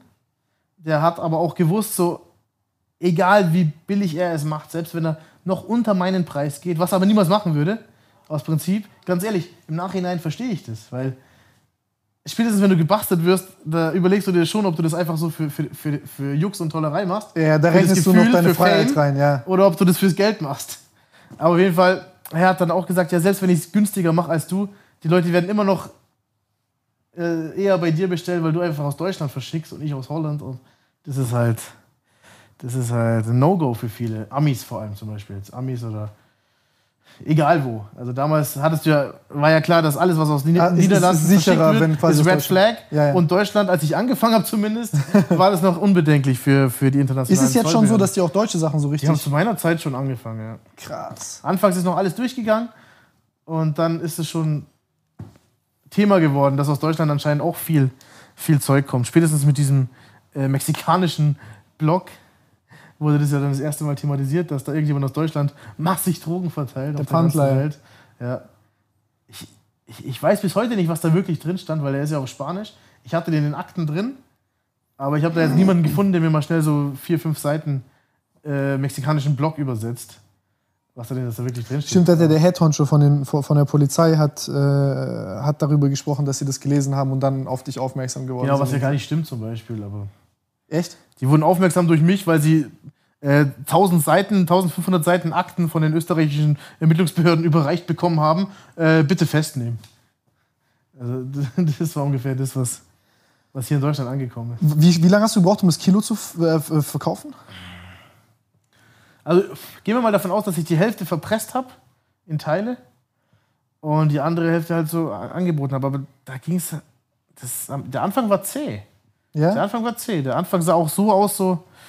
Ähm, du auch oben gelistet wirst und so musst du halt günstiger verkaufen und gut und schnell. Da wirst du nicht automatisch oben gelistet, nur durch günstig. Ich, ich Nee, nee, glaub- wenn du gut verkaufst und dann halt dadurch Rezension bekommst, das ja, ich. genau. Die, die, am Anfang lief es wirklich noch so, ja, ich habe im Forum nach Leuten gesucht, die jetzt einfach mal umsonst ihre Free Samples nehmen. So quasi die ersten fünf, die sich melden, kriegen jetzt hier ein Free Sample. Ja, aber das ist schon Trusting, Alter. Da, also habe ich gehört, dass wenn man da äh, im Internet solche Sachen kauft, dass es wichtig ist, äh, demjenigen zu vertrauen, dass es gut ist und dass es auch schnell ankommt. Äh, Damals war das auf jeden Fall noch einfach mit dem Trust. Damals gab es auch noch gar keine Scam-Mentalität. Also da waren, da waren die Leute einfach noch alle sehr, einfach nur happy. Richtig happy, dass sie was in die Hände bekommen. Da haben sie noch nicht drüber nachgedacht, wie kann ich dem jetzt irgendwie trotzdem nochmal mein Geld zurückholen oder so ein Scheiß. Wer, wer scammt wen jetzt? Der Verkäufer den Käufer oder der Käufer den Verkäufer? Also in dem Fall rede ich vom Käufer den Verkäufer, indem er sagt, es Ah. ist nichts angekommen. Weil damals lief ja noch alles immer nur über Treuhänder. Also Escrow. Was, was, wie meinst du Treuhänder? Ähm, in dem Fall Silk Road als Treuhänder Ah. verwaltet die Funds. Erst wenn der sagt, es ist angekommen, kriegt er die Kohle. Genau, genau. Oder Schlau. wenn ist angekommen und passt, zum Beispiel. Weil kann ja auch ankommen, und, aber sind nur drei Steine drin oder so. oder was weiß ich. Auf jeden Fall, aber damals gab es da noch fast nie Konflikte. Also das war immer wirklich smooth. Und bei mir, deswegen konnte ich auch die ersten Monate ähm, auf AGBs komplett verzichten. Also keine Terms and Conditions. Einfach so, wenn was nicht ankommt, meldet euch, ich schicke euch den ganzen Scheiß nochmal. Und das ist nicht oft vorgekommen. Und bei mir gab es da 100%, 100 Reship. Und zum Ende hin, als ich dann schon langsam aufgehört habe, da hatte ich auch selber die Erfahrung gemacht, dass, dass es Probleme gibt langsam, dass sich die Leute, lang, die Mentalität sich ein bisschen ändert. Da bin ich halt einfach ewig nicht online gekommen, weil ich Paras hatte. Und die Leute haben halt angefangen, sich abzusprechen im Forum, so, hey, lass uns doch einfach mal alle behaupten, dass nichts gekommen ist oder so. Und dann, dann schieben wir dem den Exit-Scam in die Schuhe und der Ross Ulbricht hier, der Mr. Admin von der Silk Road, der gibt uns dann allen unser Geld zurück. Weil die ersten haben, es, ist, halt- es war ja wirklich so, dass Zeug, Zeug nicht angekommen ist, nicht so schnell, weil da gerade die Olympiade war 2012. Und aus irgendeinem Grund hat die Post einfach Verzögerung gehabt. Und dann die ersten haben halt angefangen zu schreien und ich war halt nie online. Die haben angefangen zu schreien, Digga, der hat sich einfach verpisst und hat nichts verschickt. Und die ersten haben halt dann ihr Geld zurückbekommen und dann ist es quasi wie so eine Kettenreaktion geworden. Jeder hat einfach gesagt, Digga, ich habe mein Geld nicht, der hat sich verpisst, der ist nicht online, gib mir mein Geld zurück. Und das war quasi so mein, mein schönes Abschiedsgeld von der Silk Road. Das waren 120.000 äh, Dollar, glaube ich, die ich in diesem Treuhänder drin hatte, wo ich mein letztes MDMA auf den Weg gebracht habe, bevor ich halt mein Lager geräumt habe. Ich wusste, das ist auf dem Weg, das Geld kommt dann irgendwann rein, es lief so rein in die Kalkulation, passt. Dann Wochen später habe ich halt gemerkt, meine Wallet füllt sich nicht. Warum kommt da nichts auf meine Wallet? Dann schaue ich rein und halt. Ich war halt wirklich zwei Wochen nicht eingeloggt. Und mit so einem großen Account, das war halt schon krass, was da auf mich gewartet hat. Aber auf jeden Fall, jeder hat sein Geld zurückbekommen. Und es waren die 120.000, die aus dem Treuhänder wieder alle an die, an die Kunden zurückgegangen ist. Und später konntest du dann noch im Forum lesen, ja, ich habe es dann übrigens schon bekommen, gell? Also es, es hat zwar wirklich zwei, drei Wochen gedauert, was normalerweise eine Woche dauert, aber die haben alle ihr Zeug bekommen, weißt du? Das ist halt das Und du die. Kohle aber nicht. Genau, ich die Kohle nicht, ne. Deswegen habe ich dann auch nicht so viel, ähm, ja, nicht so viel Mitleid gehabt. Ich meine, ich finde schon scheiße, dass Ross, Ross Ulbricht zweimal lebenslänglich bekommen hat, hier der Admin von der Silk Road. Aber, ja, ich vermisse trotzdem meine 120 Riesen. Ja, ver verständlich. verständlich. Aber ähm, wie, du hast auch gesagt, du hast doch, äh, dein erfolgreichster Monat war 120 äh, Reingewinn. Ja, ja. War das das oder? Nee, nee, also das, war, das ist schon bei mir angekommen auf jeden Fall. Das war so ein bisschen davor, als halt noch richtig rund lief. Ich weiß jetzt auch gar nicht mehr, wie ich das ähm, kalkuliert habe, aber ich schätze mal, ich habe einfach die, die Bitcoin-Eingänge genommen für einen Monat und habe halt runtergerechnet, was ich jetzt ausgegeben habe in dem Monat für Material. Also, Ja, so Pi mal aber Daumen. es war, also, schon, es war schon recht akkurat, aber ich hatte eben nicht die Zeit, das mehrmals Digga, zu bei machen. 120.000 Euro, äh, äh, also kannst, kannst du nicht selber noch parallel alles selbst rechnen. Das, das, das, das ist unmöglich. Ansonsten machst du wie dein Kollege 5000 Excel-Listen-Einträge mit, mit Kunden. Aber äh, Grüße gehen raus an Maximilian Schmidt. äh, darüber äh, über, über, über den sprechen wir später auch noch. Aber sag mir mal jetzt, wenn du ähm, wie lang, also wie lang ging das Ganze? Also wie viel, wie viel Geld hast du insgesamt damit gemacht? Das interessiert mich. Also Ja, über welchen Zeitraum warst du aktiv? Das interessiert jeden. Das kann ich keinem beantworten, weil ich nicht weiß. Was, was ich aber sagen kann, ist auf jeden Fall meine Aktivität. Erstes Mal eingeloggt auf Silk Road, Oktober 2011. Zu dem Zeitpunkt habe ich bereits diese zwei Grows gehabt in, Öst, äh, in, in Deutschland. Also, und dann in Ungarn kam auch noch ein bisschen was rein. Aber auf jeden Fall, das war jetzt analog. Dann, genau, eingeloggt bei Silk Road. Und Account an den Nagel gehangen war Oktober 2012. Also jetzt quasi Silk Road aktive Zeit, ein Jahr. Davon ähm, waren die ersten drei Monate halt nur, ich kaufe jetzt was und verkaufe es irgendwo weiter. Ähm, dann habe ich irgendwann den Pfandleiher-Account kreiert, anfangs nur, um irgendwie an Bitcoins zu kommen, ohne jetzt über die Banküberweisung was machen zu müssen, weil die Bank halt irgendwie mir Fragen gestellt hat, was denn Bitcoins sind. Und dann so muss man sagen, Anfang 2012 ging es dann langsam los mit e- eigene Teile pressen und halt eben die Holländer kennenlernen. Das gipfelt dann irgendwo im Mai, Mai, Juni, Juli. August werde ich dann paranoid, fange langsam an, das Lager aufzuräumen. Und Oktober ist dann, oder ja, September. Oktober, also auf jeden Fall Oktober mache ich den Laden dicht. Wie lange ich mich dann nicht mehr eingeloggt habe, weiß ich nicht. Aber auf jeden Fall so die 2012 kannst du rechnen, so Februar bis September lief der Laden. auf jeden Fall auf Hochtouren, mehr oder weniger. Anfangs natürlich, bis, bis es halt ins Rollen kommt, hat Klar, schon gedauert. dauert. Ist ganz normal. Aber so, ich weiß, auch nicht, wo der Hype herkam, weißt Aber so sechs, sieben Monate sagst du dann. Ja, da war ich auf jeden Fall voll, voll, Vollzeit, also hatte ich 100 Stunden Wochen. Ähm, Ganz ehrlich, viel länger schaffst du das auch gar nicht. Das, das, das wäre meine nächste Frage gewesen. Wie ist das mit, ähm, also das heißt, man könnte jetzt so ungefähr sagen, wenn, wenn wir jetzt mal sagen, angenommen, wir nehmen jetzt mal als Durchschnittswert zwischen 80 und 120, so 100 äh, Gewinn pro Monat über Februar bis sechs, sieben Monate, so über eine halbe das, das, das wäre noch ein bisschen großzügig, wobei man es echt schlecht sagen kann. Schau mal, bei mir sind auch schau mal, hier 120.000, die, die der Ding mir nicht rausgerückt hat, die Silk Road. Dann allein schon Leute, was die festgenommen wurden, obwohl sie mir noch 25.000, 30.000 schulden. Weißt, das läppert sich schon. Dann habe ich ja noch mal irgendwann mal so 22, 23 Riesen in den Sand gesetzt, weil Versteht man noch, wieso die anderen so teuer werden, wenn man das alles mit reinrechnet? Irgendwann wollte ich ja noch mal ins legale Geschäft über, überwechseln und mit so äh, Luxus-Autovermietung, weißt, da habe ich mal was probiert. So ein bisschen Cash waschen. da wurde, Autovermietung. ja, ich, na, ich wollte einfach weg aus der Illegalität. Ja, weißt aber ist und doch ich klar. Hatte, ich hatte eh einen Fable dafür. Und da wurde ich aber ich mies gerippt, Alter. Da wurde ich gescammt, Alter, vom anderen Stern. Echt? Ja, aber auch nur, weil irgendjemand so dumm war äh, und sich dazu hat breit treten lassen, mit mir einen Vertrag zu machen, weißt Einen ganz normal rechtlich bindenden. Ich hatte zwei Zeugen dabei. Äh, der Typ hatte eine Pizzeria, damals hat sie noch sein Vater gehört, aber eine Pizzeria in der Münchner Innenstadt, weißt du. Und egal wie gut die lief, wenn du in der, Pizza, in der Pizzeria in der Münchner Innenstadt hast, dann hast du auf jeden Fall mehr wie 20.000 Euro. Also hätte ich bei dem natürlich einklagen können. Aber ich habe Ja. hab mich damals nicht interessiert, weil das war, das war Portokasse. Aber die Geschichte spielt eigentlich schon noch eine zentrale Rolle später, warum ich aufgehört habe ähm, mit, mit der Silk Road. Aber was ich sagen wollte, da sind auch mal wieder 22.000, 23.000 rausgegangen. Da 120, weil es da der eine schuldete 25, der andere schuldete auch noch 30.000. Ähm, wir werden nicht draufkommen, wie viel ich verdient habe. Ja, da auch nicht draufkommen. Aber auf jeden Fall, es lief, es hat so zwei Monate gebraucht oder einen Monat, um anzulaufen. Und dann lief's und ab, ab September sowas habe ich die Schnauze voll gehabt, auf jeden Fall. Wie, ähm, wie, wie kann ich mir zum Beispiel jetzt, ich habe mir das angeguckt mit, äh, mit, mit, wie heißt der, Shiny Flex. Äh, und der hat ja dann irgendwann, also der kam ja gar nicht mehr hinterher mit Bestellungen und so, weil er ja diesen Clearnet-Shop hatte und halt viel mehr ja, natürlich, da kommt ja jeder, jeder, jeder Depp kommt da quasi vorbei auf deinem Shop. Und wie, wie war das jetzt bei dir? Also hast du so irgendwann gemerkt, okay, das kriege ich alleine nicht mehr hin? Also ganz du hast ja auch gesagt, Digga, Australier stehen auf, dann gehen Europa und so weiter. Also du hast drei Zeitzonen, die du im Endeffekt, mit denen du ganz Zeit in Kontakt stehen musst. Dann fragt der eine Dulli, wann kommt mein Scheiß? Dann schreibst du dem, weil du weißt, es ist wichtig, dass du in Kontakt mit dem bist und so. Wo hast du gemerkt, ab, ab wann ging das nicht mehr? Es, ich muss sagen, wenn wenn man wirklich, wenn man es wirklich wollte, wenn man den Willen hatte, dann, dann ging das noch gerade so. Ohne Angestellten, ohne irgendwie Hilfe. Gut, ich muss sagen, ich habe das Zeug nicht immer selber zum Briefkasten gefahren, aber da habe ich halt mal irgendwann irgendein nettes Mädchen getroffen, die das für mich gemacht hat. Ähm, Austausch für Schwanz oder so, ich weiß nicht. Auf jeden Fall.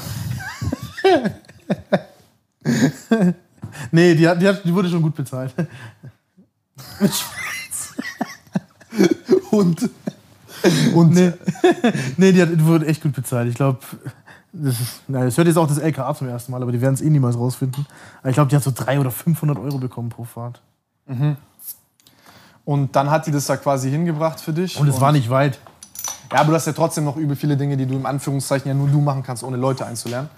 Ähm, Ja. Wie ist denn das? Aber nur, Ja? um darauf zurückzukommen, es ging auf jeden Fall noch. Also so 100 Bestellungen am Tag.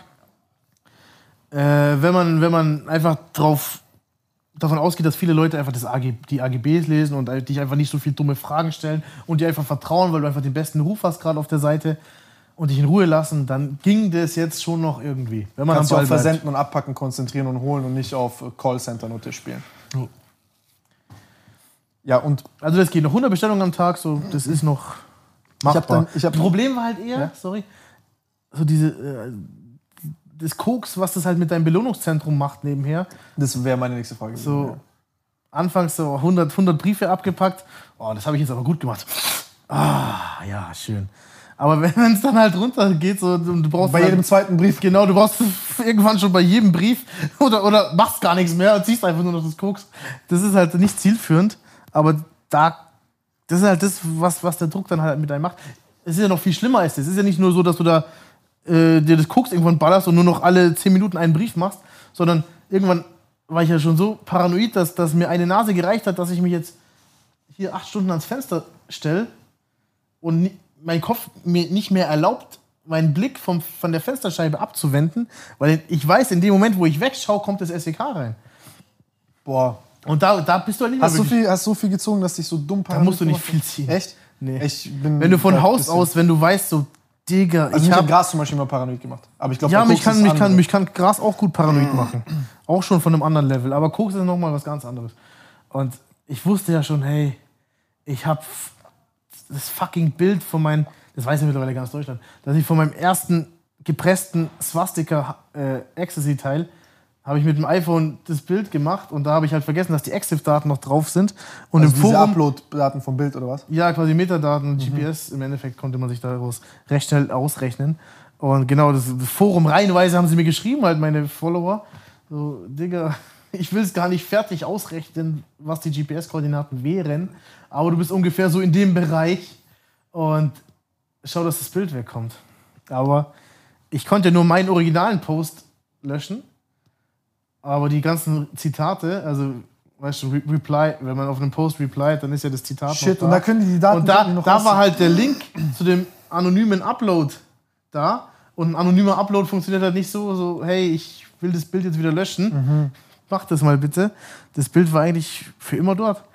Kann sein, dass ich mit dem Support dann noch irgendwie die zwei, zwei drei äh, zitierten Posts dann auch noch löschen lassen konnte. Das, was dich ja paranoid macht, ist ja auch die ganzen Fehler, die man macht. Genau, glaub das, ich, mit das, ist, ja, das ist ja der so Major, eine Sache. das ist der Major Du Fehler. weißt, die werden kommen. So, wenn irgendjemand dieses Forum auf dem Schirm hat, dann sind die jetzt in zwei Stunden da oder in zwei Tagen. Aber es passiert halt nie was. Aber es bleibt in deinem Hinterkopf, weißt du? Also, es passiert dann irgendwann. Ja, genau. Boah, und, das stelle ich mir richtig abgefuckt vor. Genau, und genau, da brauchst du nicht viel ziehen in, in, in, dem, in dem Mindset. Da brauchst du gar nichts ziehen, um da- paranoid zu werden. Ja, um generell paranoid zu sein, nicht. Aber da konnte ich noch arbeiten, da konnte ich noch sagen, ist mir egal. Und dann gehe ich halt rein und keine Ahnung, passt schon. Aber dann nochmal so 0,1, 0,2 Gramm Koks dazu ziehen, dann kommen halt schon wirklich, dann kommen die psychotischen Zustände, wo dein Kopf einfach sagt, nein, du darfst nicht wegschauen von dieser scheiß Fensterscheibe, weil gerade dann, wenn du wegschaust, Dann äh, kommen dann sie. kommen sie. Und dann hatte ich auch schon so Situationen wie, ich habe mir eingebildet, ja, mit bisschen, mit, mit bisschen Weed kann ich mich da vielleicht runterholen aus der Situation.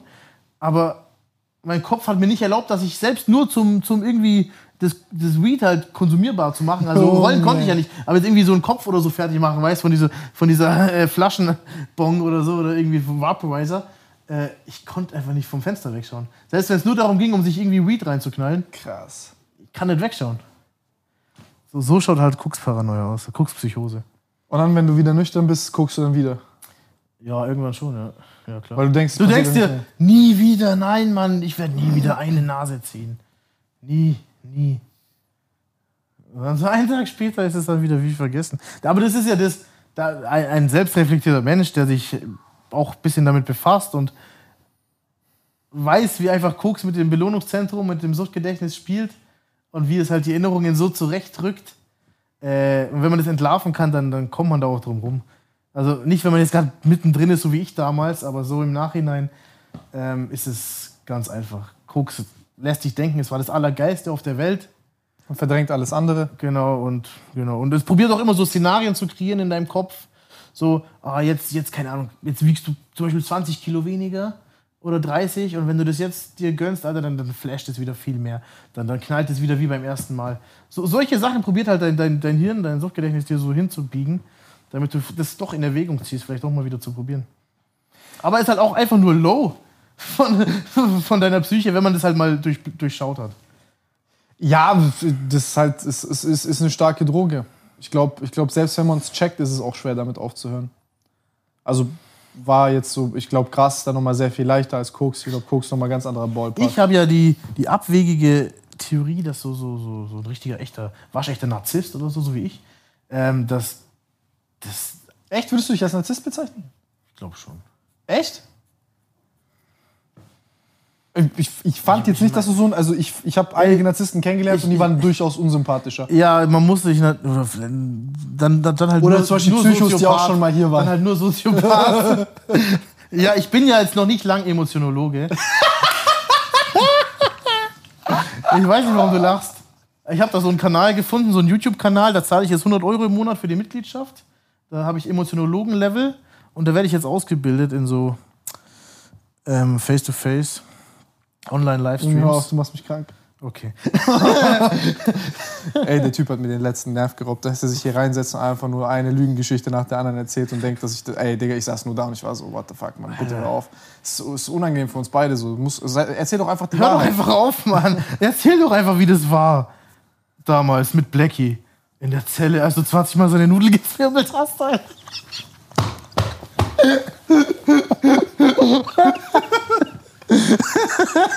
Ey, der Typ, der, Digga, wer kennt ihn nicht? Den 165 Kilo Junkie, Alter. du nur 1,95 oder 2,10 Meter, ich weiß es nicht. Aber ich weiß, bis- ich hatte ein Feuerzeug in der Hand. Oder einen Kugelschreiber. Ich weiß bis heute nicht, warum der nicht ich umgefallen ist. Der ist nur nicht umgefallen, weil er in der Ecke stand, glaube ich.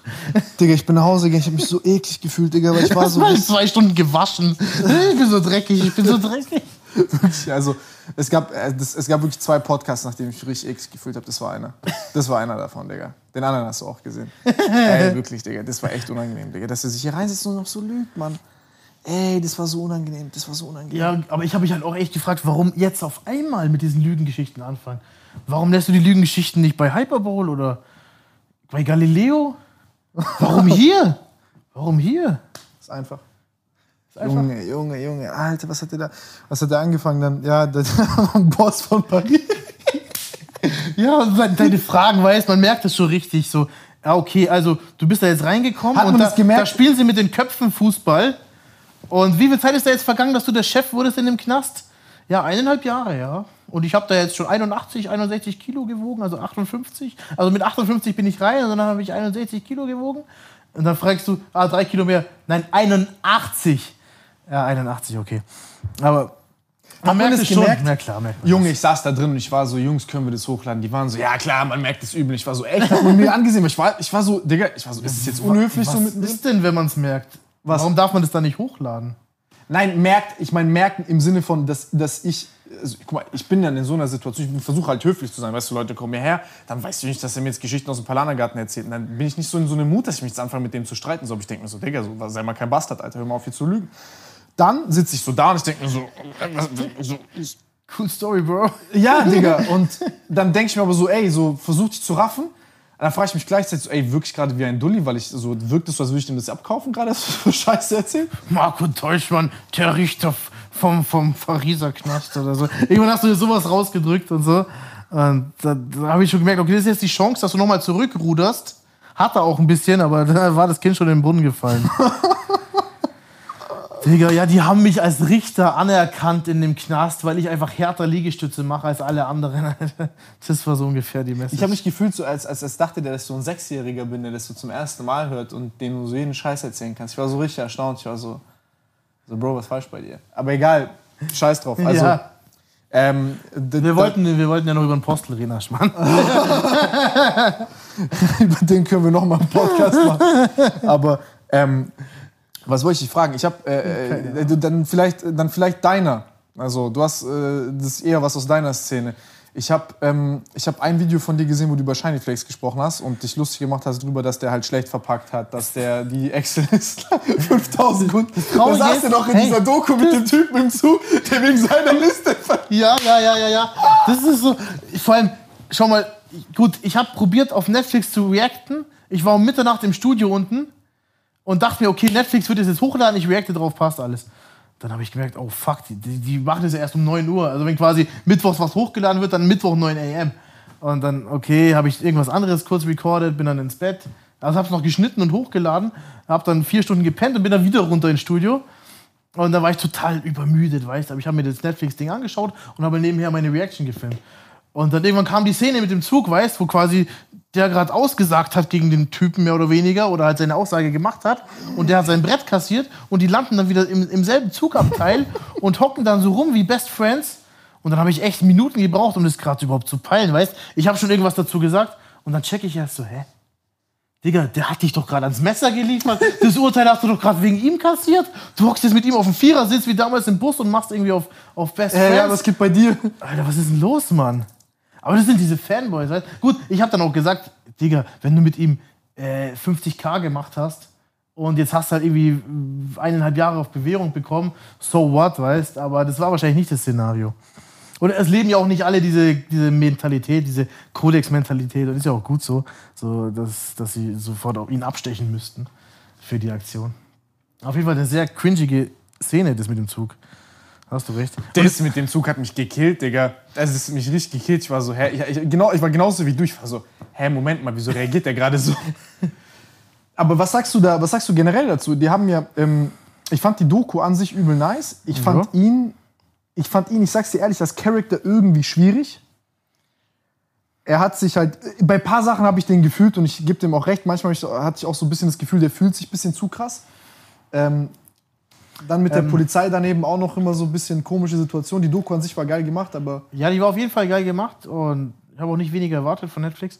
Aber ich, man hat schon oft gemerkt, so, das ist die Regisseurin, die halt das bisschen so hindreht und so. Dass der so ein bisschen selbstverliebt wenn du ist. Shiny selber Regie hättest führen lassen, der hat niemals gesagt, so, ähm, als Opener nehmen wir gleich mal so ähm, Feedback für, für Meth und für Heroin. So irgendwie so richtig polarisierendes Feedback. Mhm, das hätte der nie gesagt, aber die Regisseurin erscheint safe. Also das Ah, okay, verstehe, verstehe, so, verstehe. hey, jetzt nimmst du erstmal hier dieses, dieses Szene ausfallende äh, Meth-Feedback und dann nimmst du noch dieses Heroin-Feedback, dass erstmal alle Leute wissen, was Sache ist. Doku startet, Aber das hatten, wir, das hatten wir ja vorhin auch, dass immer, wenn du so bei Interviews bist und so, dass die Leute so immer die allerasozialsten Sachen aus dir rauskitzeln wollen. Und ähm, das habe ich hier immer, dass wenn, keine Ahnung, so Leute dann da sind, vor allem so Homies, dass ich dann irgendwie, kann die sagen irgendwas, wo ich so weiß, so, ey Digga, das ist scheiße, dass es an die Öffentlichkeit geht, so, weil man hier so zu sehr vergessen hat, dass die Kamera lief. Dann sagen wir immer so, ey, schneid das raus, schneid das raus und so. Aber da ist ja nochmal was ganz anderes. Vor allem, wenn du so eine Doku machst, also habe ich vergessen, war, war, war ein bisschen mein Fehler. Das ist, das mit dem. Aber ich- ich weiß nicht, Digga, irgendwie. Ich habe die Doku übel gefeiert, aber ich check den Typen nicht. Irgendwie, ich hab's, also der wird doch wieder in den Knast kommen. Also irgendwie, der hat ja dort die ganze Zeit mäßig so angedeutet, so, ja, ich bin untouchable, aber ich mach das jetzt wieder weiter oder ich mach's weiter. So war mein Feeling. Hat er das angedeutet? Ich meine, Oder die, die Doku halt, keine Ahnung. ja, die Doku hat es auf jeden Fall vermitteln wollen. Genau. Die hat ja gesagt, quasi schwarz auf weiß, es laufen wieder Ermittlungen gegen ihn. Aber wenn du danach jetzt googelst, dann bezieht sich quasi jeder Zeitungsartikel auf, Auf die, die Netflix. Netflix-Doku. So, weißt Und der Typ, der LKAler, der wurde ja auch, äh, der wurde ja auch ausgestellt, einen Monat nachdem er diese Aussage getroffen hat, oder ein paar Monate.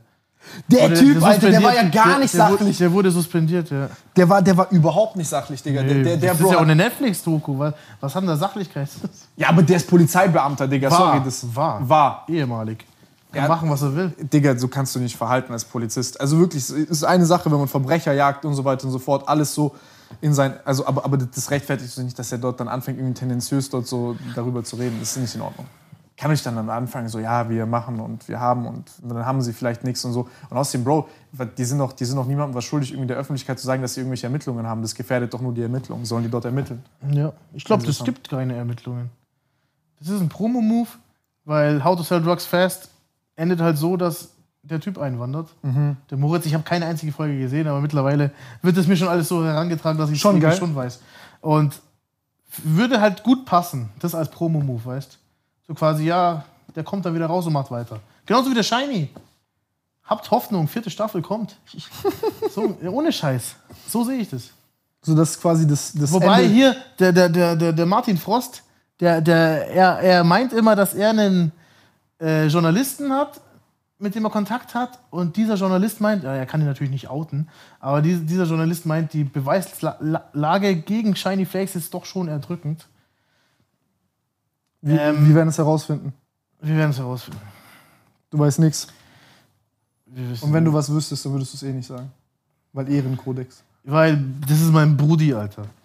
Digga. Fick 31er, äh. Junge, aber dass der, dass, dass, dass, dass der 5000 Leute auf seiner Excel-Liste hat, hat mich schon Ja, gefickt. das Ding ist ja, ähm, ich hab's ja gemerkt, nach dem ersten Video, was ich gemacht habe, hat jetzt übrigens auch schon Und vor allem auch wie die. 60.000 Klicks. Ja?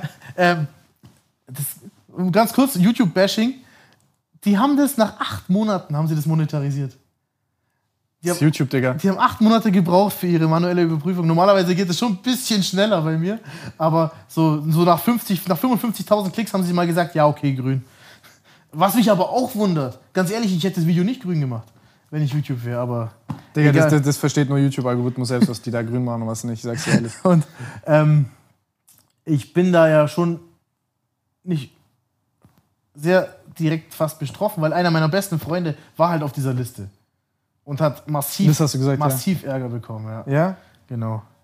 Wegen dieser Liste. Und Ja, stell dir vor, du hast da einfach nur, keine Ahnung, irgendwas Kleines gekauft auf einmal. Ja. Die wissen es, du bist auf einer Liste. Ich weiß, sie hat es nicht so gemeint, aber ey, weißt du, was Witzigste war? Habt ihr gesehen, als die, ähm, als er dann so da, so stolz da war, so, ja, wir haben dann das den Ding geknackt, bla bla, so mit IT, bla bla. Und dann sagt sie, nein, ich habe mein Passwort gefunden, ja, im Digga. Mülleimer, im Mülleimer war noch irgendwie ein Schmierzettel, Alter, da war das Passwort drauf. Das ist schon. Ungefähr. Aber ja, so, bei mir haben sie sich ja auch so gefeiert und sie Sektkorken knallen lassen und alles, was im Endeffekt passiert ist, ist, dass halt irgendwo in, in Salzburg hat halt einer meinen Namen gesagt. Echt? Und dass ich der Pfandleiher bin. Und die Ösis, die haben dann noch ein bisschen fertig ermittelt und haben halt quasi die fertige Akte den, dem LKA München überreicht und Aber du hast, jetzt erklär mal, du hast, du, wieso hast du aufgehört? Also du hast ja aufgehört, bevor die dich gefasst haben. ja, ja. Das, weil normalerweise, das muss man jetzt auch sagen, normalerweise ist ja immer so, das 0815 Geschwätz von jedem, der Drogen verkauft, irgendwann ich höre auf, bla bla, ich wollte aufhören, dann werden die gebastelt, aber so, aber die wollten ja aufhören. Du hast aufgehört Ich habe aufgehört. und die haben mich danach gebastelt. Ja. So, wieso hast du aufgehört? Weil ich so paranoid war. Also, das, das, ist, Ekliges Gefühl. das ist diese kleine Geschichte mit, mit der Luxusautovermietung. Ähm, da ist es ja so, es ging nicht darum, dass ich abgewippt wurde, sondern einer, ein Freund von dem, der mich abgewippt hat, was ich mir nicht übel genommen habe. Mir waren ja damals 21.000 egal. Wir wussten ja, er hat sich nur belabern lassen und hat es direkt, ich gebe ihm die 21 Riesen, er packt das in ein Paket und schickt es mit DHL Express nach Hamburg zu dem, der halt eigentlich dahinter steht, weißt du, zum Drahtzieher. Und dann haben wir uns schon irgendwie die, die Kräfte vereinigt und haben probiert, den zu finden. Und der hat halt zufällig auch einen R8 von dem Münchner Pizzeria-Besitzer an irgendjemanden vermittelt. Auch mit der Aussage, dass, dass da mal was gezahlt wird. Aber im Endeffekt hat der auf sein Geld gewartet und sein R8 war weg. Weißt du? Und wir haben den aber, der hatte GPS und wir haben uns dann quasi zusammengetan und die, ich wäre fast mitgefahren, aber ich hatte dann doch zu tun. Ich musste Zeug verpacken, aber die Jungs sind dann nach, ähm, nach Paris gefahren, weil da wurde er zuletzt geortet, in so einem Vorort und haben den R8 zurückgeholt. Und dann habe ich mit denen ausgemacht, so, hey, ich will den als nächstes haben. Okay, wir machen jetzt noch schwarzmatte Folierung drauf. Das war der, R, das war der V10 Spider. Schwarzmatt foliert auch die Felgen schwarzmatt, sah aus wie das Batmobil, 1 zu 1. Aber was das Problem war, dass ich mich immer, als wir halt, als ich, pass auf, die haben da halt so einen Typen, ins, äh, so einen Münchner Typen ins Brot geholt, als wir probiert haben, das Geld wieder zu holen, der halt anscheinend schon Mafia-ähnliche Kontakte hatte und auch den ein oder anderen Lambo bei sich rumstehen, hat, rumstehen hatte. Ich weiß bis heute nicht warum. Und der ist aber auch sehr hellhörig geworden, als ich gesagt habe, dass 21k bei mir Portokasse sind. Und weißt du, so, oh, okay, okay, okay. Und hat, ist man halt immer mehr ins Gespräch gekommen und ich wusste, okay, der ist jetzt nicht unbedingt Bulle, weil er zwei Lambos dastehen hat und auch einen osteuropäischen Background hatte. Und da habe ich mich einfach zu viel verlabert, weißt Da hat er angefangen, so, ja, er könnte Koks besorgen oder so. Die holen, die, die schiffen Koks rein mit LKWs, Alter. Und hat mich irgendwie zu, zu sehr aus der Reserve rausgeholt, weißt Und ja, Ende vom Lied ist, ich habe mir den R, R8 als nächstes geholt. Und ich wusste, dass der GPS hat.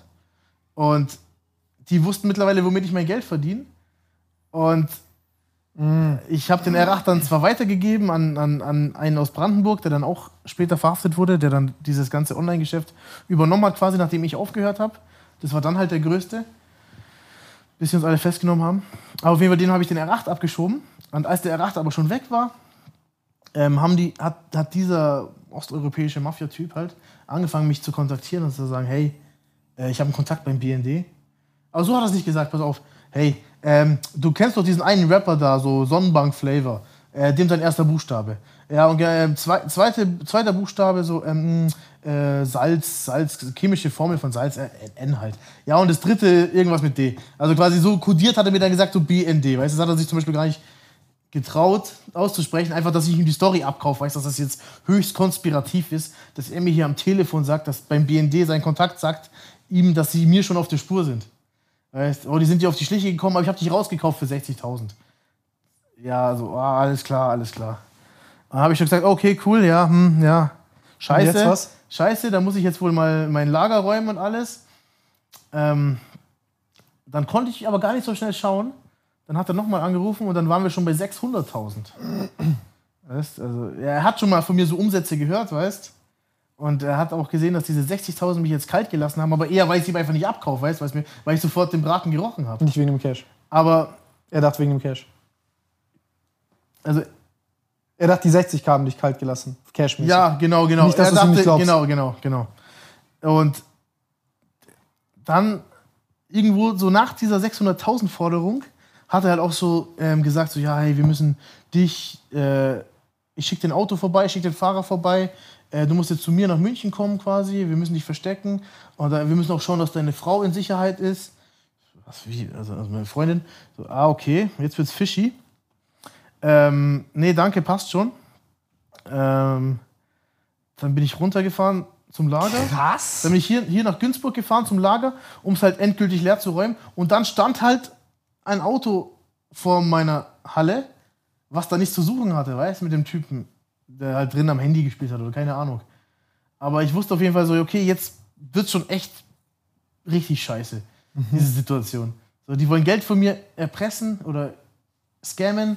Ähm, weiß nicht, ob sie mir jetzt Angst machen wollen, dass sie, dass sie, dass sie den auf, ob sie einfach nur wissen wollen, was ich mache, oder ob sie den äh, mir als Zivilfahnder irgendwie verkaufen wollen oder irgendwas. Aber das war im Endeffekt der Grund, warum ich aufgehört habe. Leute vor meiner Lagerhalle, die wissen, was ich mache. Und Geld von mir erpressen wollen. Weil du so auf Korrekto-Morekto-Basis halt rumläufst und so sagst so jedem, hey, ich halt erzähl's dir, wenn ich dir vertraue. Ja, nee, ich, ich fühle das. Also ich, kann- ich kann das schon nachvollziehen. Ja, das war damals schlimm, ey. Ich kann auch keine Geheimnisse für mich behalten. Ey, ich sag's dir ehrlich. Ja? So in so einem Geschäft ist es scheiße. Das ist richtig scheiße. Weil Also, wenn du dich halt mit Leuten umgibst, die scheiße sind, dann. dann Nein, weil der sagt ja scheiße. nicht, oh mein Gott, korrekter Typ, der ist voll offen zu mir, hat mir das erklärt. Der sagt, komm, lass Ja. Cash holen. In dem Fall schon, ja. Und was denkst du, was wollten die machen? So ein Scam halt ziehen, dass er so Zielfahnder ist, mäßig kommt und sagt, so, ja, wir lassen dich in Ruhe, bla bla. Und du kaufst ihm ab, dass er Fahnder ist, du gibst ihm Cash, du siehst den nie wieder. Und der hat ein bisschen mit deiner Kokain-Paranoia gespielt, oder was? Ja, ich wollte, die wollten einfach auscashen, aber haben jetzt nicht so viel mehr Effort reingesteckt in das Ganze. Also ich habe da nie wieder was.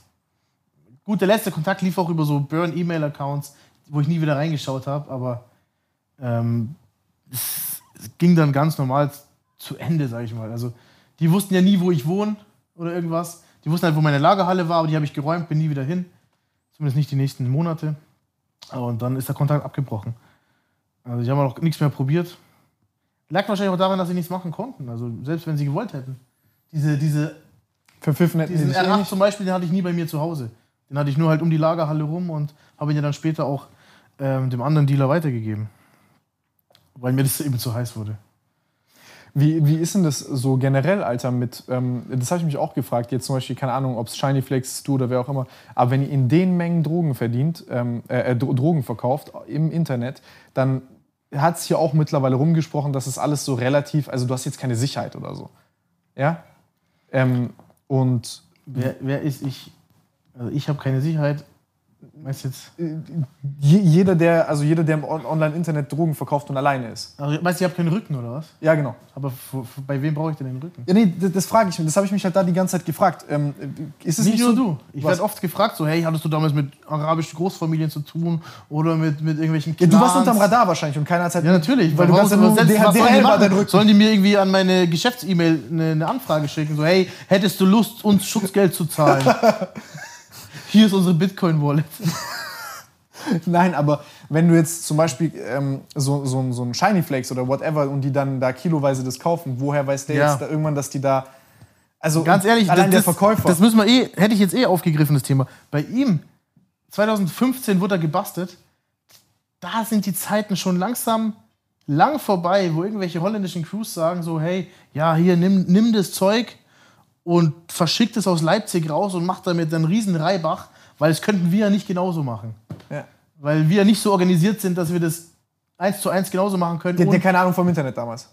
ja, weil zu meiner Zeit ging das ja schon los, dass, dass die Holländer gesagt haben: so, okay, das machen wir jetzt selber. Also wir müssen jetzt nicht irgendjemandem zuschauen in Deutschland, wie er reich wird, nur weil er 400 Kilometer weiter das Zeug verschickt.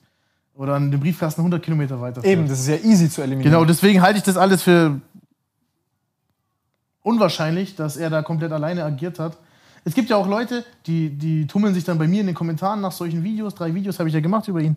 Ähm, die meinen, sie waren damals sehr aktiv in der, in der äh, Crime Network Szene quasi, in diesem, in diesem Board für die, für die ganzen deutschen Kriminellen zumindest damals. Und die das halt miterlebt haben, dass Shiny Fla- Flakes quasi ein Shop war, der auch rumgereicht wurde, weißt du. Und wie, wie machen die das jetzt? Also die machen das dann quasi selber, weil die sagen, ja, wieso soll ich jetzt gucken? Und weil rumgereicht wurde der, genau. Das war das Genau, ähm, und der letzte, der ihn halt dann betrieben hat, war anscheinend Maximilian S., wo man eigentlich schon jeder wusste, der Shop ist viel zu heiß und der Aufwand ist viel zu groß und es wird nichts. Ich meine, das ist eine These. rumgereicht im Sinne von, dass er der letzte Betreiber war Genau, und der davor genau, quasi genau. von anderen betrieben Ja. ist. Oder halt, was, was ich auch für realistisch halte, ist, dass halt die Holländer sagen, ja, okay, du machst das ganz gut. Ne, Du machst das jetzt gut für uns. Ja. Für, für bitte deine Liste, damit Ja. wir wissen, was los ist. Und dann kriegst du so und so viel davon. Genau. Ja, das ist nämlich das, was ich mich frage, weil, also jetzt mal im Ernst, all, all, alles wirklich schön und gut. Aber ich kann mir nicht vor, also jemand, der auf diesem Level, ich, also ich sehe das jetzt mal ganz nüchtern, jemand, der auf diesem Level verkauft und das alles macht, wie jetzt zum Beispiel, ob es jetzt Holländer sind oder irgendwas, aber bei diesen Mengen, das ist wie ein Unternehmen. Da sitzen keine dummen Leute da. Und wenn die jetzt da sagen, ja, ich gebe jetzt einfach diesem Typen das ganze Zeug, diese Mengen, und er macht, also die, die sehen das ja, die, die zählen doch zumindest nach dem zweiten, also die warten vielleicht das erste und das zweite Mal ab, dann sehen die, oh mein Gott, das funktioniert. Okay, jetzt. Und dann denke ich mir, okay, als ob die jetzt irgendwelche Skrupel haben, dem zu sagen, wir, wir ficken dich jetzt, entweder machst du es so oder du bist gefickt. Oder, oder habe ich da eine falsche Vorstellung? Ja, ganz so, so toxisch wird es wahrscheinlich nicht ablaufen. So hostile. Die würden wahrscheinlich einfach sagen: so, ja, sorry, Lieferengpässe und der Grundstoff für MDMA und, und Meth und überhaupt ist gerade, oh, und Kokain, Tonnen beschlagnahmt. Der Preis ist jetzt halt leider 40% gestiegen. Bei zufällig allen Substanzen. Ah, Sorry, Bro. Aber mh, das passt halt, das, das beißt sich halt ein bisschen mit dieser Sache so. Ähm, die Menge, die sie da hingeschickt haben das letzte Mal, diese 300 Kilo. Na gut, vieles davon waren einfach Beruhigungsmittel zum Beispiel, weißt du, wo, wo ja fast das Zeug ist nichts wert und hat vieles einfach nur Bindes Bindestoff. Also all- alles, was Tablette ist, ist ja zwei Drittel einfach nur Luft und ein Drittel vielleicht Wirkstoff. Auf jeden Fall trotzdem, 300 Kilo sind 300 Kilo, weißt? Da ist eine Menge in diesem Kinderzimmer gelegen. Und äh, ich meine ich mein schon, dass es eher so der Push war aus Holland. So, Digga, jetzt nimm einfach mal 300 Kilo und mach. Ich, ich weiß nicht, es ist, es ist schwer zu durchblicken, was da genau die. Ich frage mich auch, woher die dann immer die Kohle haben und so, weil das da, also das Aber, kriegst du auch nicht genau, du hast ja gesagt, es ist ein Unternehmen, wahrscheinlich. Da sind Leute, die ein bisschen Grips haben. Und du hast eigentlich genug Grips, um zu wissen, ich liefere jetzt nicht 300 Kilo auf einmal. Also, das, was ich im Drogenhandel nicht mache, ist ein volles Lager auf Monate aufzubauen. Also, wo ich weiß, das hält jetzt ewig. Ja. Und selbst, selbst ein Shiny Flakes Shop hat nicht 300 Kilo in, in zwei Wochen weitergehauen. Das, das wäre meine Frage gewesen jetzt an dich. Was hattest du zu deinen Peakzeiten im Lagerhaus? Wie viel Kilo? Also ich muss sagen, ich habe nie mehr als 5 Kilo MDMA oder so eineinhalb, zwei Kilo Koks da gehabt. Also immer Just-in-Time-Delivery. Also rechtzeitig Bescheid sagen, dass das leer ist. Die Kunden können auch mal ein bisschen warten, wenn es ist. Du hast immer online bestellt. Dein Zeug. Nee, ich hatte nach dem ersten Treffen waren wir quasi so WhatsApp-Buddies. Also ich, bin ja auch bei denen geblieben bis zum Schluss. Okay, und dann hast du quasi denen gesagt, okay, ich brauche jetzt einmal Ding. Ein Lass eine Runde ein anderer Vendor, gehen. ein anderer Vendor, der dann nach mir der größte geworden ist, der halt auch mit mir zusammen festgenommen wurde, der hat mir, der hat mir mal irgendwann eine Packstationskarte hingeschmissen. Auf irgendjemanden, weißt Und habe ich mal gesagt, so ja, hier, Packstations-ID, bei mir im Kaff, kommt kurz rüber, die sind kurz rüber über die Grenze, haben es reingeschmissen oder im, im, im Paketshop abgegeben. Und dann kam das immer auf einen Tag runter. Und es war, ja, also da hat man nicht viel Organisationstalent gebraucht Krass. dafür. Das heißt einfach nur, ey, ich brauche dann nächsten Tag da. Ja, wenn es da war. Also natürlich Wenn gibt es gibt schon mal Lieferengpässe, ja, und es wird auch mal. Einmal haben sie uns Pulmol geschickt. Fünf Kilo Pulmol. Wie so Lakritze, ha ha harte Steine. Das war das erste und einzige Mal, dass ich MDMA in den Händen hatte, was man wie in der Shiny Flakes Doku wirklich mit Hammer und Meißel hätte bearbeiten müssen, damit es irgendwie zerkleinert werden kann. Daran hätte ich sofort merken müssen, okay, das kann kein MDMA sein. Das hat halt so nach Lakritze gerochen, weißt du, und auch so geschmeckt. Und das Schlimme ist halt, wenn du googelst, dann, wenn, wenn MDMA auf dem traditionellen Weg synthetisiert wird, aus dem Sassafrasöl, dann ist es halt schon typisch, dass es nach Lakritze riecht und schmeckt. Und deswegen will ich dann doch nicht ganz so skeptisch geworden, wie ich hätte sein sollen. Und habe das Zeug erstmal rausgeschickt, weißt du. Was ist Pulmol? Die Hustenbonbons. Nein. Die haben dir, die haben dir Hustenbonbons geschickt. Ja, so die Masse, also quasi in, schon in Kristallin irgendwie und groß, aber es war so gummiartig hart. Nein. Ja, oh, genau so. Nein. Also den Namen habe ich dem Zeug nicht gegeben, aber, sondern der andere aus Brandenburg. Aber genau so kannst du es dir vorstellen. So riesen Pulmol-Kristalle. Also hat das gewirkt? Nein, Aber ey, ganz kurz, wie, wie, wie hast du das dann gemacht? Hast du dann fünf, also ich meine, 5 Kilo sind doch dann, Digga, das sind doch 30.000 Euro. Auch wenn du 30.000 Euro pisst hast zu der Zeit, aber das sind ja deine Leute, ich meine, du musst ja vertrauen. bis 30.000 Euro.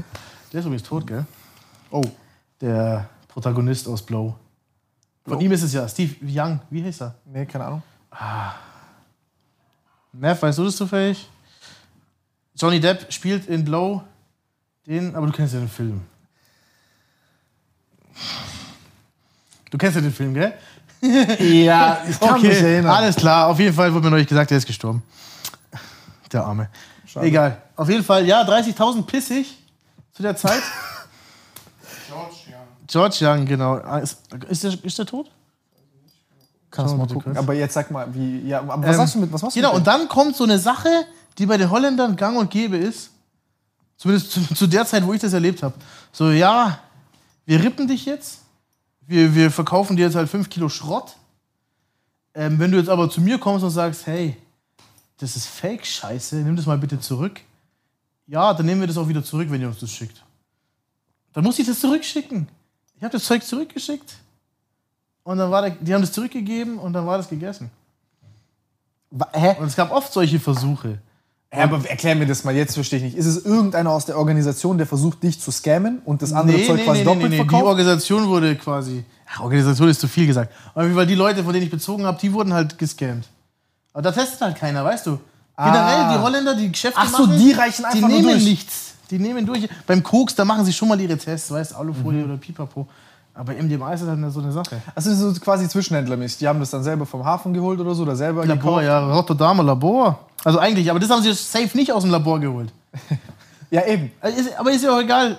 Das Wichtigste Okay, die ist, dass er es zurückgenommen hat. Okay, das heißt, ich, da gibt es noch einen Mittelsmann quasi. Die sind eigentlich der Mittelsmann von den eigentlichen Head-Honchos mäßig oder von den Leuten, die produzieren. Und die geben dir quasi die, die, die, die Kiloware und dann hast du äh, dein Pulmol. Die hast dich geprüft, du schickst den zurück. Ich hab's Sag- auch nicht geprüft, weißt du? Und ich bin schon am Verpacken. Ich bin am Verpacken. Und jetzt kannst du dir vorstellen, so der hundertste Brief. Ähm, und ich, ich, ich leck so mal aus Versehen, so aus Reflex, weißt leck ich, leck ich so über meine Finger. Und mein Kopf wusste schon, jedes Mal, wenn ich das beim MDMA-Verpacken mache, dann wird's richtig eklig bitter. Und ich habe schon so drauf gewartet. Aber es kam nichts, weißt Es war süßlich. Und dann ging's los. Und dann hat, hat mein Kopf angefangen zu arbeiten. So, ähm, Lakritze, okay, MDMA, Lakritze, ja, gibt es. Ist theoretisch möglich. Aber es kam mir komisch vor. Dann hatte ich so eine, so eine Testerin, so ein paar Käfer weiter, die habe ich halt mal online kennengelernt beim Daten. Die habe ich halt immer gern einfach mal so MDMA gegeben oder irgendwas, damit sie Spaß hat. Und der habe ich dann halt auch mal das gegeben und so, ja, das musst du jetzt leider testen und zwar die nächste Stunde. Ja, und Ja, ich muss arbeiten ich kann nicht. Nee, du musst jetzt. Auf jeden Fall hat sie sich dann gemeldet, nee, passiert nichts. Zu zweit haben wir das genommen, nichts passiert. Turnt nicht. Und dann habe ich selber noch genommen, um es wirklich zu überprüfen. Und dann war das Ding gegessen. Okay, ich habe davon jetzt schon ein halbes Kilo rausgeschickt. In zig Briefen. Es ist fake. Haben sie gesagt, ja, okay, schick's zurück. Aber das Problem war, und es waren auch meine ersten schlechten Feedbacks. Jeder, von dem ich die Order als shipped markiert habe, also als, als rausgeschickt und sie dann gecancelt habe, die haben ihr Geld sofort zurückbekommen, in kompletter Summe, aber konnten mir trotzdem ein Feedback geben. Warum auch immer. Und dann waren halt viele dabei, die so sagen, so, ja, hat ohne Grund meine Order gecancelt oder so. Oder viele, die dann auch dann das Zeug schon fast hatten und gesagt haben, ja, äh, der hat mir Schrott geschickt, wirkt gar nicht und dann halt schlechtes Feedback reingerückt haben. Obwohl sie das Geld dafür auch bekommen Okay, haben. krass. weißt du. Aber, ja. Aber das ist ja auch übel umständlich dort alles, muss man auch sagen, ne? Also, habe ich gehört. ja. So rumzuschreiben, zu gucken und alles. Und die nächsten, und dann, dann kam erst wieder schlechtes Feedback, als ich mich dazu entschlossen habe, Kokain aufzunehmen in mein Inventar. Weil, einfach nur, weil ich es kann, weißt du, weil ich einfach den Markt an mich reißen wollte. Bestimmt nicht wegen der Marge. Marge war richtig schlecht. Also, was hat man bekommen? Ich glaube, so 60 Für 60 hat man schon verkauft im Kleinen. 60, 65 Euro. Gezahlt habe ich aber zwischen 38 und 42. Für was für ein Gramm? Kokain, ja. Also Ah. Kilo Koks so 38 bis 42.000. Und für 60 ging es halt schon weiter. Aber, ja, Krass. ist eine ähnliche Marge natürlich wie beim MDMA, aber du musst halt viel mehr Kapital einsetzen. Ja. Und also viel mehr Risiko. Also da ist es nicht so, wenn mal f- 10 Gramm verschwinden, dann schicke ich einfach nochmal 10 Gramm hinterher. Weißt Das läuft da halt nicht. Beim MDMA war das kein Stress. Das heißt, Koks dann nicht so gut zum. Genau, und alle haben mir gesagt, hey, nimm Koks nicht mit auf. Mhm. Weil Koks dann passt immer irgendwas nicht.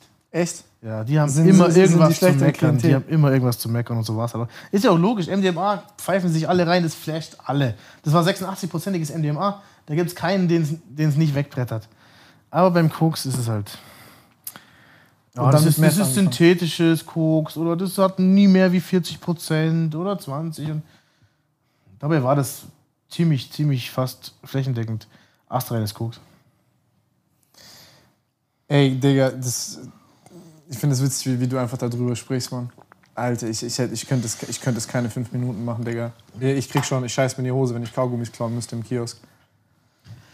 Das ist nicht, das ist nicht mein Leben. Aber mh, wie, bei, diesen, bei diesen ganzen Holländern und so, oder beziehungsweise bei diesen Leuten, die das da groß machen, ähm, und, und generell diese ganze organisierte Kriminalität, sagst du, okay, die ist da komplett fernab von? Oder ist es jetzt heute so, dass das jetzt. Also, was, hat, was würdest du sagen, hat sich heute geändert in dieser Szene zu, zu damals? Ich, ich bin ja nur Beobachter mittlerweile. Ja, aber denkst du, dass jetzt du zum Beispiel so als One-Man-Show immer noch sowas machen könntest, sowas dribbeln könntest wie damals? Oder sagst du, nein, man, das ist jetzt so viel professionalisierter und. Ich könnte auf jeden Fall noch Fuß fassen und bestimmt äh, meine, ich hätte auch meine Absätze. Das Problem ist halt, die Marge ist halt flöten gegangen, weil einfach jeder, also du kannst dich jetzt einloggen und kriegst ein Kilo MDMA für 2000. Wo, wo, ich, noch was? sechs, wo ich noch 6000 gezahlt habe, weißt du? Du kannst aber genauso gut online gehen und dir halt deine, deine 5 Gramm für 25 Euro kaufen. Also ein 5er Kurs oder so, viel mehr müsstest du nicht zahlen online. Was? Okay, krass. Und da ist halt nicht mehr viel zu holen heutzutage. Aber trotzdem, du kannst natürlich dir einen schönen kleinen Kundenstamm aufbauen, du kannst äh, kundenfreundlich sein und Support quasi an, an oberste Stelle stellen und immer schön schnell und safe und stealth verschicken. Dann würdest du bestimmt immer noch nicht schlecht verdienen. Aber Ich würde das schlecht verpacken, das ganze Treppenhaus mockt. Ja. Das war beim Shiny Flakes leider nicht selten der Fall, aber egal. Bei, bei so einem Bestellaufkommen. Bei so einem Bestellaufkommen, Digga, da, da machst du gar nichts Aber mehr. andererseits, ganz ehrlich, das kannst du auch nicht mehr alleine. Also das kannst du nicht mal mehr alleine Scheiße verpacken. So viel Bestellungen. Ey, ich- ich wir hab werden's- keinen Plan, wie das gehen Wir werden es nie erfahren. Ich sag mal so, bei mir 100, 100 Bestellungen ist schon das absolute Limit gewesen, wo man alleine noch klarkommt, weißt Und kannst mir nicht erzählen, dass der da alleine war. Wahrscheinlich hat sogar die Mutter mitgeholfen. Ja, ganz ehrlich, wenn es so eine Mom war wie meine, kann ich mir schon vorstellen. Auf jeden Fall, ja. Ähm, heutzutage müsstest du halt schon verdammt nah an der Quelle sein. Also wenn nicht sogar selber die, Die Quelle. Quelle. sein, weißt Aber das Also- frage ich mich, wieso, wieso sollte ich jetzt als jemand, der das, das Schwierigste ist, doch das ganze Zeug zu transportieren und Co., wieso soll ich jetzt noch die letzten, wie du sagst, fünf Kilometer machen oder 20 oder 400 und mir dort die größte Marge nochmal flöten lassen? Also Ja. ich kann mir nochmal das Doppelte machen. Nee, also die, die stecken schon viel Effort rein, dass, dass sie da nicht viele Leute reinholen müssen ins Boot. So quasi ab, ab, ab, ab Level 1, ab Quelle, probieren die Leute das schon alles im Eigenmanagement zu machen, ohne jetzt den Shiny Flakes in Leipzig zu haben oder, oder mich irgendwo in Baden-Württemberg da oder. Okay, Bayern. Die machen das schon alles selber. Krass. Wie hättest du gesagt, hat sich so da bei dir, hast du gemerkt, so, so der ganze Drogenkonsum und diese Plattform generell, wie, wie ist es jetzt? Sind es mehr Clearnet-Shops? Sind es jetzt mehr Darknet-Shops? Wie sich so das Darknet da auch verändert? Ich, ich kenne nicht mal einen Clearnet-Shop. Wir hatten das neulich, glaube ich, kurz im Stream. Die Frage, ob es aktuell überhaupt so einen Clearnet-Shop gäbe wie Shiny Flakes. Ich wüsste es jetzt nicht. Aber äh, verlagert hat sich es auf jeden Fall in so ins, ins Kindermilieu. So Instagram-Plugs oder, oder Snapchat-Plugs. Wie Snapchat-Plugs? Ja, also Snapchat habe ich jetzt nicht recherchiert, aber es ist mehr oder weniger dasselbe wie auf, wie auf Insta. Da sind halt Leute, die machen halt, ziehen halt ihre Accounts hoch und dann spricht sich das rum, da steht zwar in, in der, in der Instagram-Profile-Info äh, No Sales und so und äh, just for, keine Ahnung was, Purposes, also nur, nur zum Gucken und er verkauft nichts. Aber sobald du ihn halt anschreibst, schickt er dir seinen Wicker und dann kannst du halt bestellen, was? was? du willst. Sein Wicker. Was ist? Oh, komm, Alter. Echt? Komm, sag. Ja, Digga, ein ganz normaler Messenger. Ah, okay. Also ein ziemlich sicherer Messenger, bis er vor einem Monat von Amazon gekauft wurde. Wobei ich jetzt nicht urteilen will, dass es schlecht ist für, für den Messenger-Dienst, weil der hat, der hat Kunden wie zum Beispiel das US-Militär. Und ich weiß nicht, ob da so ein, so, ein, so ein Buy von Amazon gleich die komplette Security zusammenhaut. Aber auf jeden Fall, guter Messenger-Dienst. War es auf jeden Fall. Safe bis zum Kauf von Amazon. Und ist halt sowas, zum Beispiel keine Nachricht kann länger als sechs Tage überhaupt gespeichert werden. Also das Maximale, was La- Lagerfrist quasi von der Nachricht waren, sechs Tage. Du konntest es aber auch einstellen auf zehn Minuten. Und sobald du die Nachricht halt anklickst und sie für dich sichtbar ist, dann hast du noch einen Timer einstellen können, bis wann es halt verbrennt. Alter Baba. Genau, und dann hast du halt diese Instagram-Dealer angeschrieben. Ähm, dann geben sie dir ihren Wicker-Account. Und das Geile ist halt auch ein Wicker, du brauchst keine E-Mail, keine Telefonnummer, nichts. Also du machst einfach nur, du machst einfach nur diesen Account, weißt du? Nur Nickname, fertig. Halt, kannst, kannst, so keine. Rückschlüsse, kannst keine Rückschlüsse ziehen auf eine Telefonnummer oder auf eine E-Mail, auf eine IP. War ganz geschickt. Und dann schicken sie dir das Menü. Wie im Da habe ich ein Restaurant. Video drüber gemacht. Das, also, wenn, wenn du es mir wirklich abchecken willst, dann äh, schau, Lass dir, schau dir lass an. verlinken. Na, das Video nicht verlinken. Ich meine, kannst du schon verlinken, aber. Ja, ich, ich will jetzt ein bisschen. Ich meine, ich feiere hier, ich hocke hier natürlich auf deinem Sofa und feiere den Drogen-Content schon hart und dreckig. Aber das ist ja genau das, was mich runterzieht, weißt du, im Algorithmus technisch. Und ich, ich bin jetzt gerade am, am Rumswitchen und bin jetzt, bin jetzt schon hart bei, auf Twitch unterwegs. Wie gesagt, die letzten drei Wochen habe ich, glaube ich, 90, 90 Stunden gestreamt. Krass. Und schaue, dass ich da auch einfach mal ein bisschen ins, ins Gaming reinschaue. Weil ich bin ja auch nichts anderes als ein verkappter Nerd, der schon seit er vier Jahre alt ist am, am Rechner hockt und irg- irg- irgendeinen Scheiß zockt. Und das probiere ich halt gerade. Zocken. bisschen- Bisschen, was zockst du gerade? Bisschen Business umzusetzen. Äh, Drogendealer-Simulator. Gibt's es? Halt's Maul. ja. Digga. Ist es so Handygame-mäßig? Nein, nein, nein, nein. 3D-Ego-Shooter-Perspektive. Also echt geiles Game. Ernsthaft? Ja, Mann. So Hey, ich- richtig Bus-Simulator was, was du verlinken kannst, ist mein Gaming-Highlight-Kanal, weil da, da ist so ein, so ein Netzwerkmanager auf mich zugekommen und der sagt, hey, du streamst, Alter, als wärst du dafür geboren worden und richtig Baba und hat sich gleich eine Cutter geholt, also der hat eh schon ein paar Cutter, auf jeden Fall hat, hat meine Streams einem Cutter gegeben und hat daraus jetzt so acht Minuten Highlight-Videos gemacht, auch richtig geil zusammengeschnitten und hat dann gleich so einen neuen Account hochgezogen, weißt? Wo wir jetzt halt mal schauen, wie das läuft. Ich gucke mir das später an. Drogensimulator, sagst du? Drug Dealer Simulator, ja. Drug Habe ich jetzt leider schon durchgespielt, aber 30 Spielstunden waren es ungefähr. Echt? Hat richtig Spaß gemacht, ja. PC-Spiel. Ja. Ey, Auf- Digga, auf lass Steam. zocken. Kennst du das? Junge, das wird gezockt, Digga. Ja, komm, lass mal hier gleich äh, streamen auf Twitch heute. ja, ich habe meinen PC leider nicht hier. Ah. Scheiß Playstation. ich habe meinen Laptop da. Also, nein. ähm, okay. Wo waren wir eigentlich? wir, waren, wir, waren bei, wir waren wieder bei, bei, bei Drugs und so, aber. Maverick, sag mal Warte, wir waren bei den Insta, bei den Insta-Plugs, wo ich dir Stimmt, was sagen bei, wollte. bei Wicker oder wie hieß es? ja, Wicker, die, die schicken dir das Menü und dann habe ich ja auf mein Video verwiesen. Aber das Menü musst du dir vorstellen, drei Seiten, vier Seiten lang, halt die wildesten Cannabis-Sorten und alles Mögliche, weißt. Wobei man sagen muss, wahrscheinlich sind es einfach nur fünf Sorten gewesen, die du Ja, im Endeffekt kriegen ja. kannst, aber sie machen 50 draus und stopfen irgendwie dreieinhalb Gramm mit irgendeiner äh, Aludose und machen ein schönes Label drauf und das ist Kelly Weed. Ja, Ähm, ja, auf jeden. Fall. Ich schwöre, Bro. Trust me, Bro. Trust me, Bro. Baba Hase. Ja.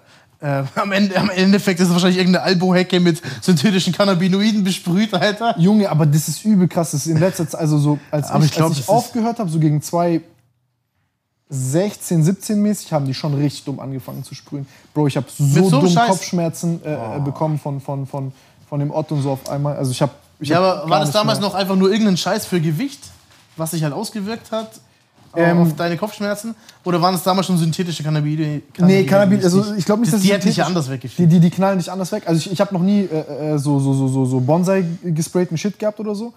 Ähm, aber ich habe, ich weiß nicht, also davon habe ich hier noch nie was mitbekommen, dass jemand so einen Scheiß drauf sprüht. Aber Also jetzt, es gibt halt gerade Dokus, Ich, stimmt das aber? Ist es wirklich so? Also ich habe also ich hab schon manchmal, du konntest ja der testen mit, indem du das dann halt ab, abkokelst und dann halt die Asche irgendwie schaust, wie die klebt. Ja, oder wenn die der Asche zu hart wäre oder so, gell? Genau, wenn ich sie hab- nicht so abascht. Ich habe mir so Testkits nach Hause bestellt. Ich habe so richtig, bin einen richtigen Nerd-Rage gehabt mit dem ganzen Ort, weil ich habe halt jeden Aber Tag... ganz ehrlich, warum baust du es nicht selber an, wenn du so Was? unterwegs warst? Ich hab Ja, wenn du unbedingt wissen wolltest, ja, aber damals zu der Zeit, wenn du unbedingt wissen willst, was du da rauchst, Junge, dann stell dir doch so ein es. scheiß Zelt. Viel zu paranoid, Digga. Viel zu paranoid, Digga. Ich habe wirklich, ich habe wie ein Dulli mir jeden Tag einfach eine Tüte gekauft.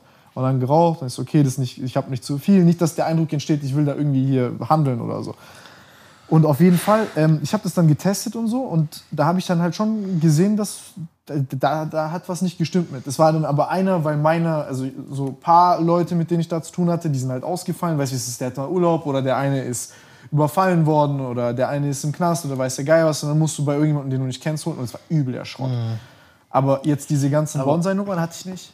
Aber nochmal ganz kurz, ich muss sagen, ich habe auch mal, ich hatte einfach noch eine Menge Bitcoins und wollte wollt jetzt nicht ganz normal auscashen, weil weißt, beim Auscashen über meinen Trader aus, aus Polen, da verli verliere ich halt 3, 5 Prozent.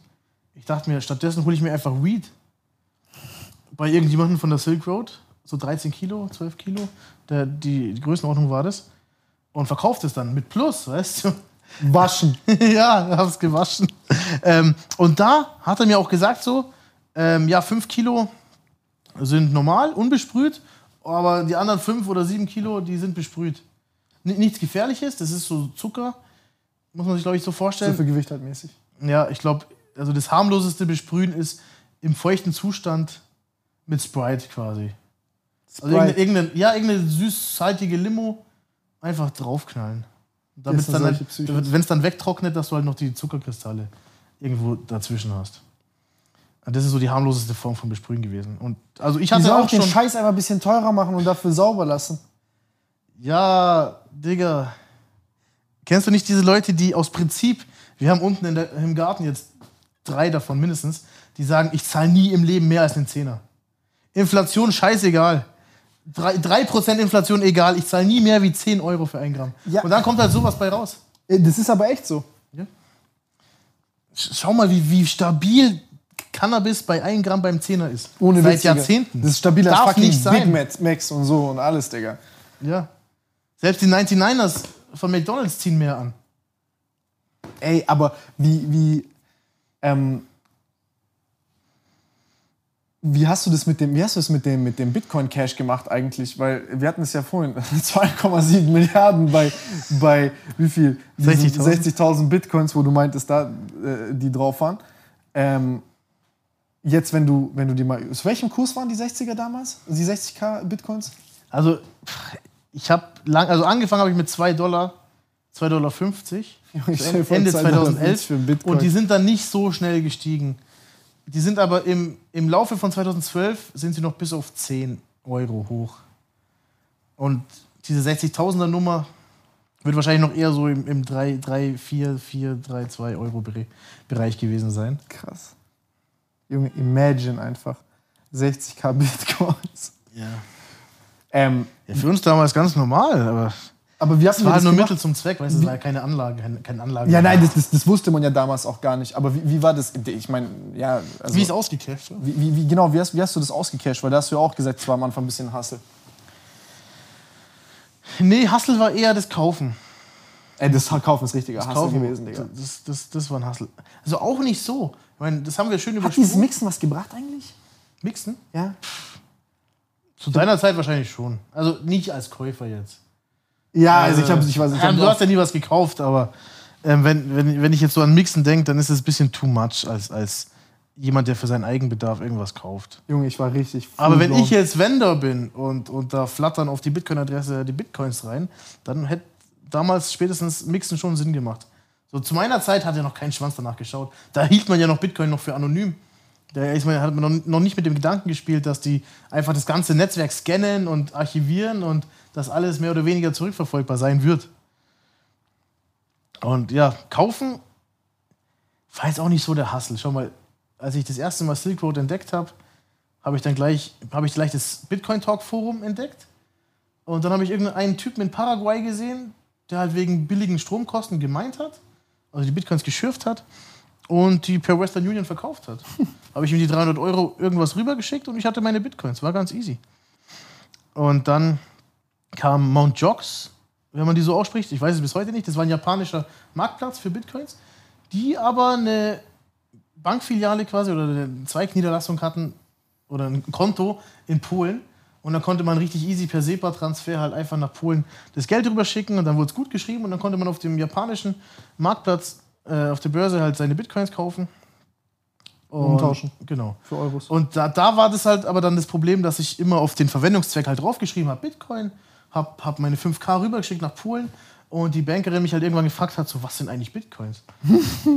und mir hat es halt dann sofort gereicht, also da nie wieder einen Fuß reinzusetzen in die Bank, weil ich war da schon sehr aktiv. Und dann habe ich halt überlegt, wie, wie, wie geht es noch? Und was auf jeden Fall keine Möglichkeit war, ist, den Pfandleiher-Account aufzumachen und einfach Geldscheine anzubieten für Leute, die mit Bitcoins zahlen. Also das hat nicht funktioniert. Aber deswegen habe ich ja mich Pfandleiher genannt, weil das so ein bisschen so an Geldgeschäft angelehnt war. Weil ich, ich gebe euch Geldscheine und ihr zahlt mir Bitcoins und naja. Du hast ja Ähm, versucht, am Anfang Falschgeld zu hasseln. Nein, kein Falschgeld. Nee, So. einfach ich. Was, was machst du, wenn du nicht mehr dein Geld zur Bank bringen kannst, um deine Bitcoins zu kaufen? Wie kommst du an deine Bitcoins? Ah. Ich biete einfach Euroscheine an und hoffe, dass die Leute bei mir kaufen. Weil so ist so Win-Win-Situation quasi. Sie, sie, sie können auscashen, Und du Und ich kannst, kann du, du weißt, wie du auch äh, das genau, aber das hat nicht funktioniert, hat überhaupt nicht funktioniert. Aber im, immer wieder bin ich aufs Bitcoin Talk Forum zurückgekommen. In diesem Forum waren halt viele Leute unterwegs, die halt im fünfstelligen Bereich einfach gerade was loswerden wollten oder was ankaufen wollten. Und da hat man einfach immer, mein Gott, man hat schon so drei, vier Leute gebraucht, aber mit denen ist man sehr gut äh, rumgekommen. Also eincashen und, und auscashen. Also quasi Bitcoins kaufen und verkaufen. Das lief beides sehr gut mit so einer Handvoll Leute. Aber die sind auch irgendwann an ihr Das heißt, Limit die haben dir ihre gekommen. Bitcoins gegeben und du hast ausgecasht für die.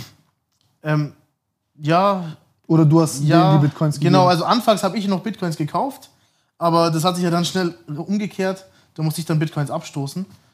Ähm, da sind sie dann an ihr Limit gekommen, aber dann hatte ich halt eben einen in Osteuropa, in Polen, äh, mit dem ich schon Kontakt hatte von Anfang an, aber nie wirklich gebraucht habe. Aber der hat dann gesagt so, hey, ich schicke dir jetzt eine Mastercard und eine Visa. Äh, die eine hat 5000 Euro Limit, die andere hat 20.000 Limit.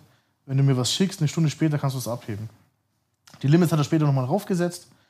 Und die Wartezeit ist auch länger geworden. Irgendwann war, waren es mal so 24 Stunden. Aber halt echt easy. Also, und ich wusste, ich kann dem vertrauen. Ich, Er kriegt seine 5% oder so. Ich schicke ihm die Bitcoins und spätestens am nächsten Tag kann ich sie abheben. Natürlich muss ich zu sechs, sieben Bankautomaten gehen, weil die leer sind dann, nachdem ich dort war. Aber hat gut funktioniert. Ey, Digga.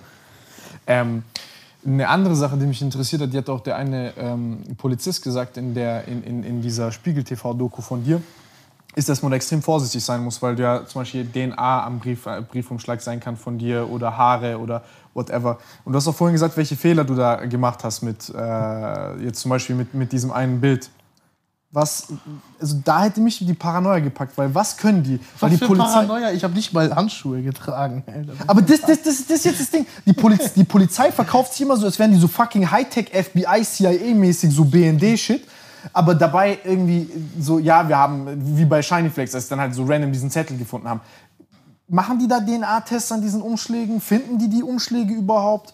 Was ist, wenn da ein Haar von dir ist? Oder ist es alles nur so ähm, bla bla bla, um Angst zu Nee. machen und einzuschüchtern? Oder Es, wie ist das die, die wenden da schon Mittel auf. Also pass auf, ich habe da ein paar Beispiele. Ähm, zum da habe ich eigentlich schon aufgehört, aber ich bin ja präsent geblieben mit meinen Accounts. Also ich habe mich ab und zu eingeloggt in den Pfandleiher-Account und ich habe mal irgendwann einen Pfandleiher Reloaded-Account erstellt. Und da hatte ich so einen v verdeckten Ermittler aus Österreich, der mir ziemlich lange am Arsch hing. Hast du das gemerkt? Nee. nee. Ah. Und Wie lange hat er dich gedingst? ja, immer mal wieder Kontakt oder als ich dann die Accounts gewechselt habe, da habe ich ihn auch mal verloren, weil ich nicht mehr wusste, wie der Spaß der hieß. Aber der hat dann immer wieder zu mir gefunden und auf jeden Fall, das ist dann so, es war schon auffällig, so ja, ich brauche Koks ähm, ich und quasi jeder Preis, der aufgerufen wurde, äh, hat er natürlich gezahlt. Also der hätte auch 50.000 gezahlt. Ähm, aber meine Jungs haben halt gesagt so, der soll das hier abholen in Holland. Weil ich, ich war da ja schon draußen, weißt du, ich, ich habe mir auch bestimmt nicht die Finger schmutzig machen wollen für ein, für ein publikes Kilo Koks. Und ich habe dann auch irgendwann zu ihm gesagt so, Schmutzig.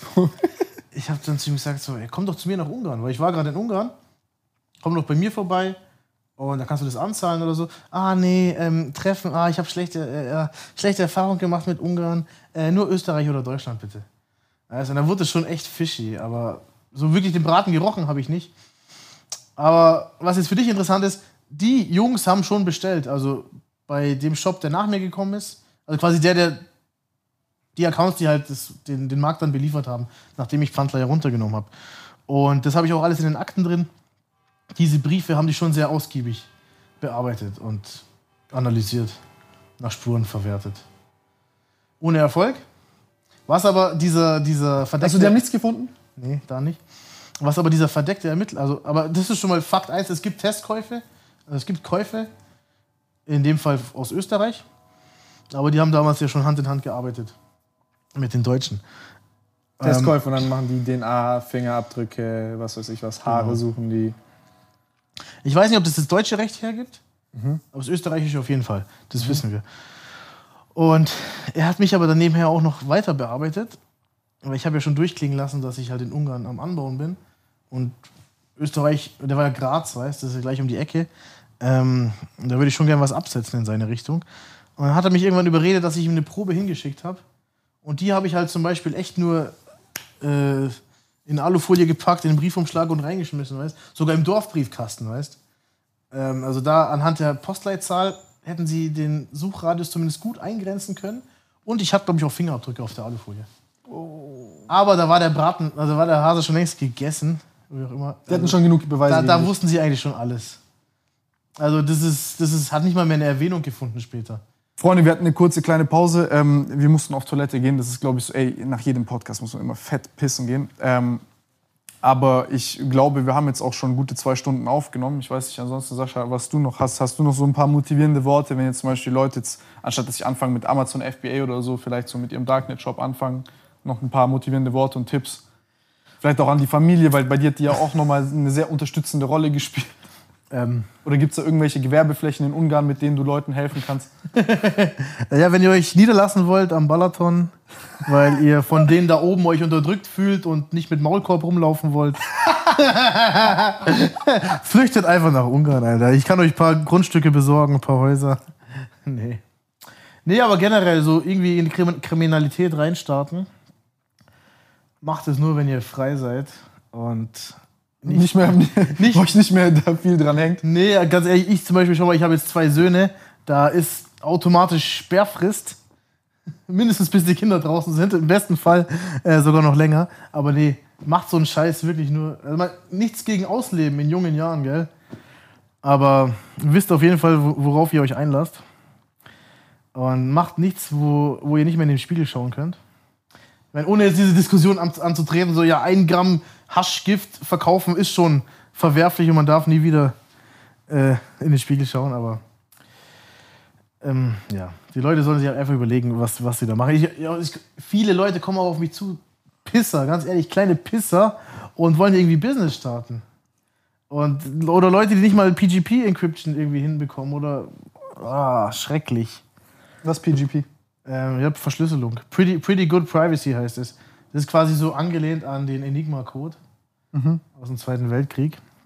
Ähm, du hast einen Public Key und einen, einen Private Key und den Public Key, den kannst du halt teilen mit der ganzen Welt oder halt mit deinem Gesprächspartner und er kann halt nur mit dem Public Key die Nachricht für dich verschlüsseln, aber entschlüsseln kannst du es nur mit deinem Private Key, den nur du hast. Und das ist schon sehr, sehr ausgeklügelt, das Ganze. Und Ich hatte so ein paar Homies, die hatten diese Dinger. Ich weiß nicht, wie das heißt. Ich weiß nicht, ob es die Echo. SIM-Karten sind. Was? nee, was denn? Diese, Echo-Chats oder was? Kann das sein? Keine Ahnung. Echo-Phones?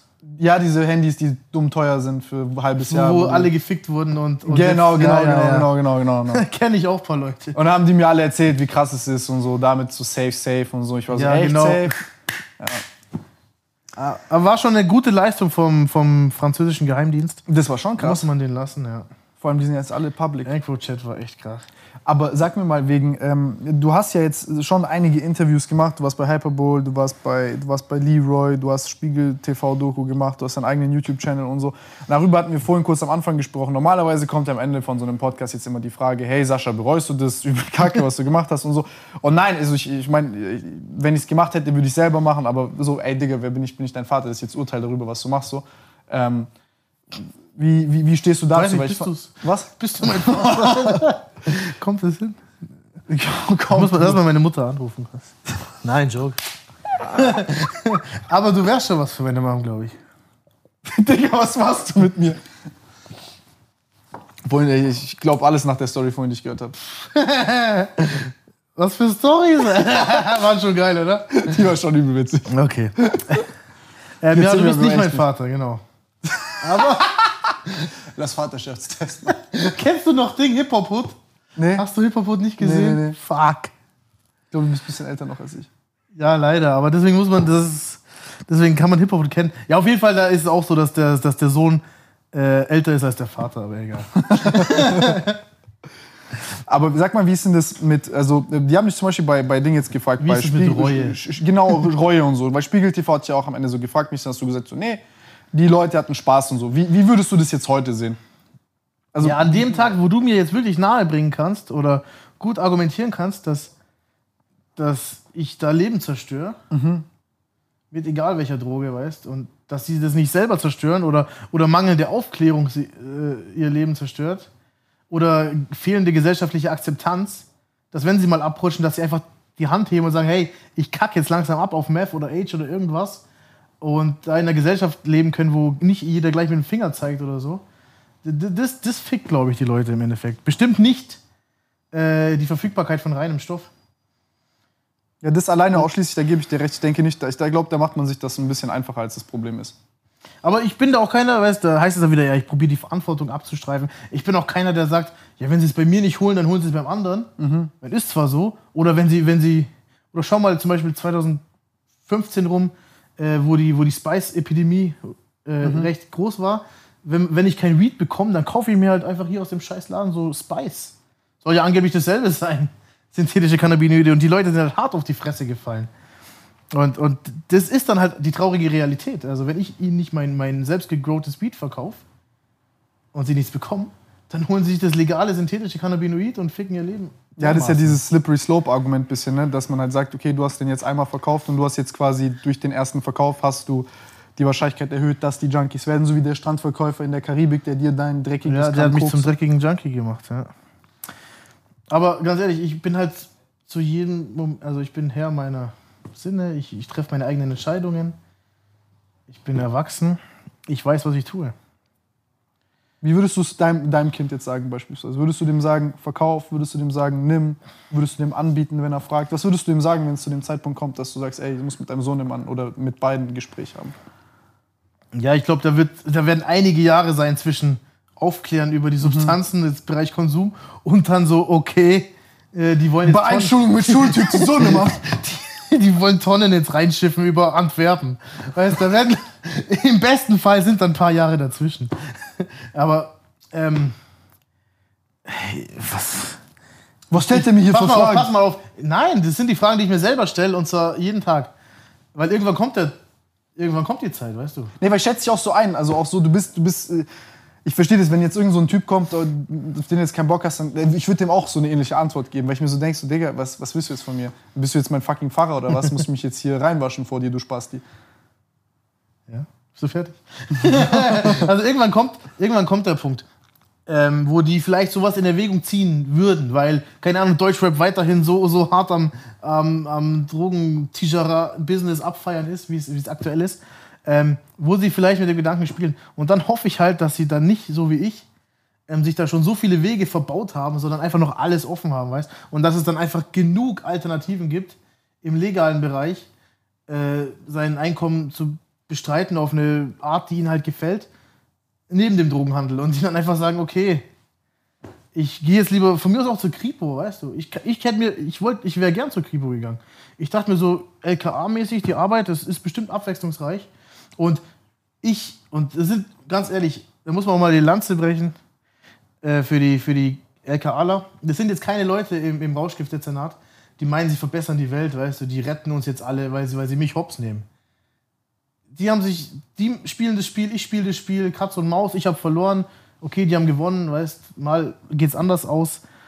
Aber die sehen es einfach auch nur als Game, was es halt ist. Und in anderen Dezernaten, wenn du Menschenhändler oder so fährst, dann darfst du dich ruhig so sehen, als würdest du die Welt verbessern. Aber wie dem auch sei, das sind alles interessante äh, Berufe und ich glaube, auch meine Söhne werden hoffentlich mal sich in sowas, also eher an sowas orientieren. Wenn, wenn sie natürlich Scheiße bauen wollen, dann so, dass es sich lohnt. Nicht so wie der Vater. Hat sich's gelohnt. Ja, für die Erfahrung, ja, für die Erfahrung auf jeden Fall. Aber die Nee, Frage, die ist- jetzt kommt, ist ist also eine die Menge Experience. Monet- Ja. Also vom, vom Geld her hat es sich natürlich nicht gelohnt. Ähm, dafür, Hast ja hätte ich, dafür hätte ich Bitcoins halten müssen. Ja. Weißt? Also, Aber die Experience ist interessant. das ist, da nimmst du wirklich viel mit. Es ist halt auch, ja, auch zum Teil kontraproduktive Experiences, muss man leider so sagen. Ähm, du kommst dann so irgendwann mit einem Mindset aus dem Knast raus, so, ja, okay, Mord und dann hocke ich halt hier 18 Jahre in Straubing rum. Gibt Schlimmeres, weißt du? Also, so, ah, das ist das Schlimmste, was das Justizsystem für mich äh, auf Lager hat. 18 Jahre in Straubing. Wenn es ganz dumm läuft, dann noch Sicherheitsverwahrung, hast du noch mal 10 Jahre dabei. Was im selben Knast wie Pollux. aber natürlich lang nicht so lang. Also, Wie lange warst du? Äh, in, in Straubing selber 17 Monate. 10 Monate U-Haft, 17 Monate, Du hast ja sieben Jahre bekommen. siebeneinhalb. Ja. Und wie viel bist du gesessen? 27 in Haft und dann nochmal dasselbe mehr oder weniger in, in Therapie, im Bezirksklinikum. Wobei man sagen muss, die letzten 13 Monate war ich schon im Probewohnen. Also du wohnst schon ganz allein zu Hause und anfangs kommst du halt jede Woche vorbei zum Abpissen fürs Drug-Screening und später Musstest du da so Stories machen oder warst du wirklich äh, oder also hast du das haftmildernd genutzt oder warst du hast du was ich, wirklich ich habe das als juristischen Schachzug genutzt. Wenn man es genau nimmt, aber diese Karte, die Therapiekarte, die spielst du ja schon während der Verhandlung aus. Aber Ja, aber du hast ja auch schon viel gekokst, also ist ja nicht. Ja, aber ich habe sieben Monate vor der Verhaftung nichts genommen. Aber zwei Tage davor halt, weil ich halt gerade einen Berlin-Urlaub hatte, weißt du. Ich war mit meiner Ex in Berlin, Rihanna-Konzert, bisschen Madame Tussauds und nebenher halt ein paar Nasen legen. Ein bisschen auf, auf Nase in Madame Tussauds mit Freundin rumchillen, Bilder machen mit Wachsfiguren.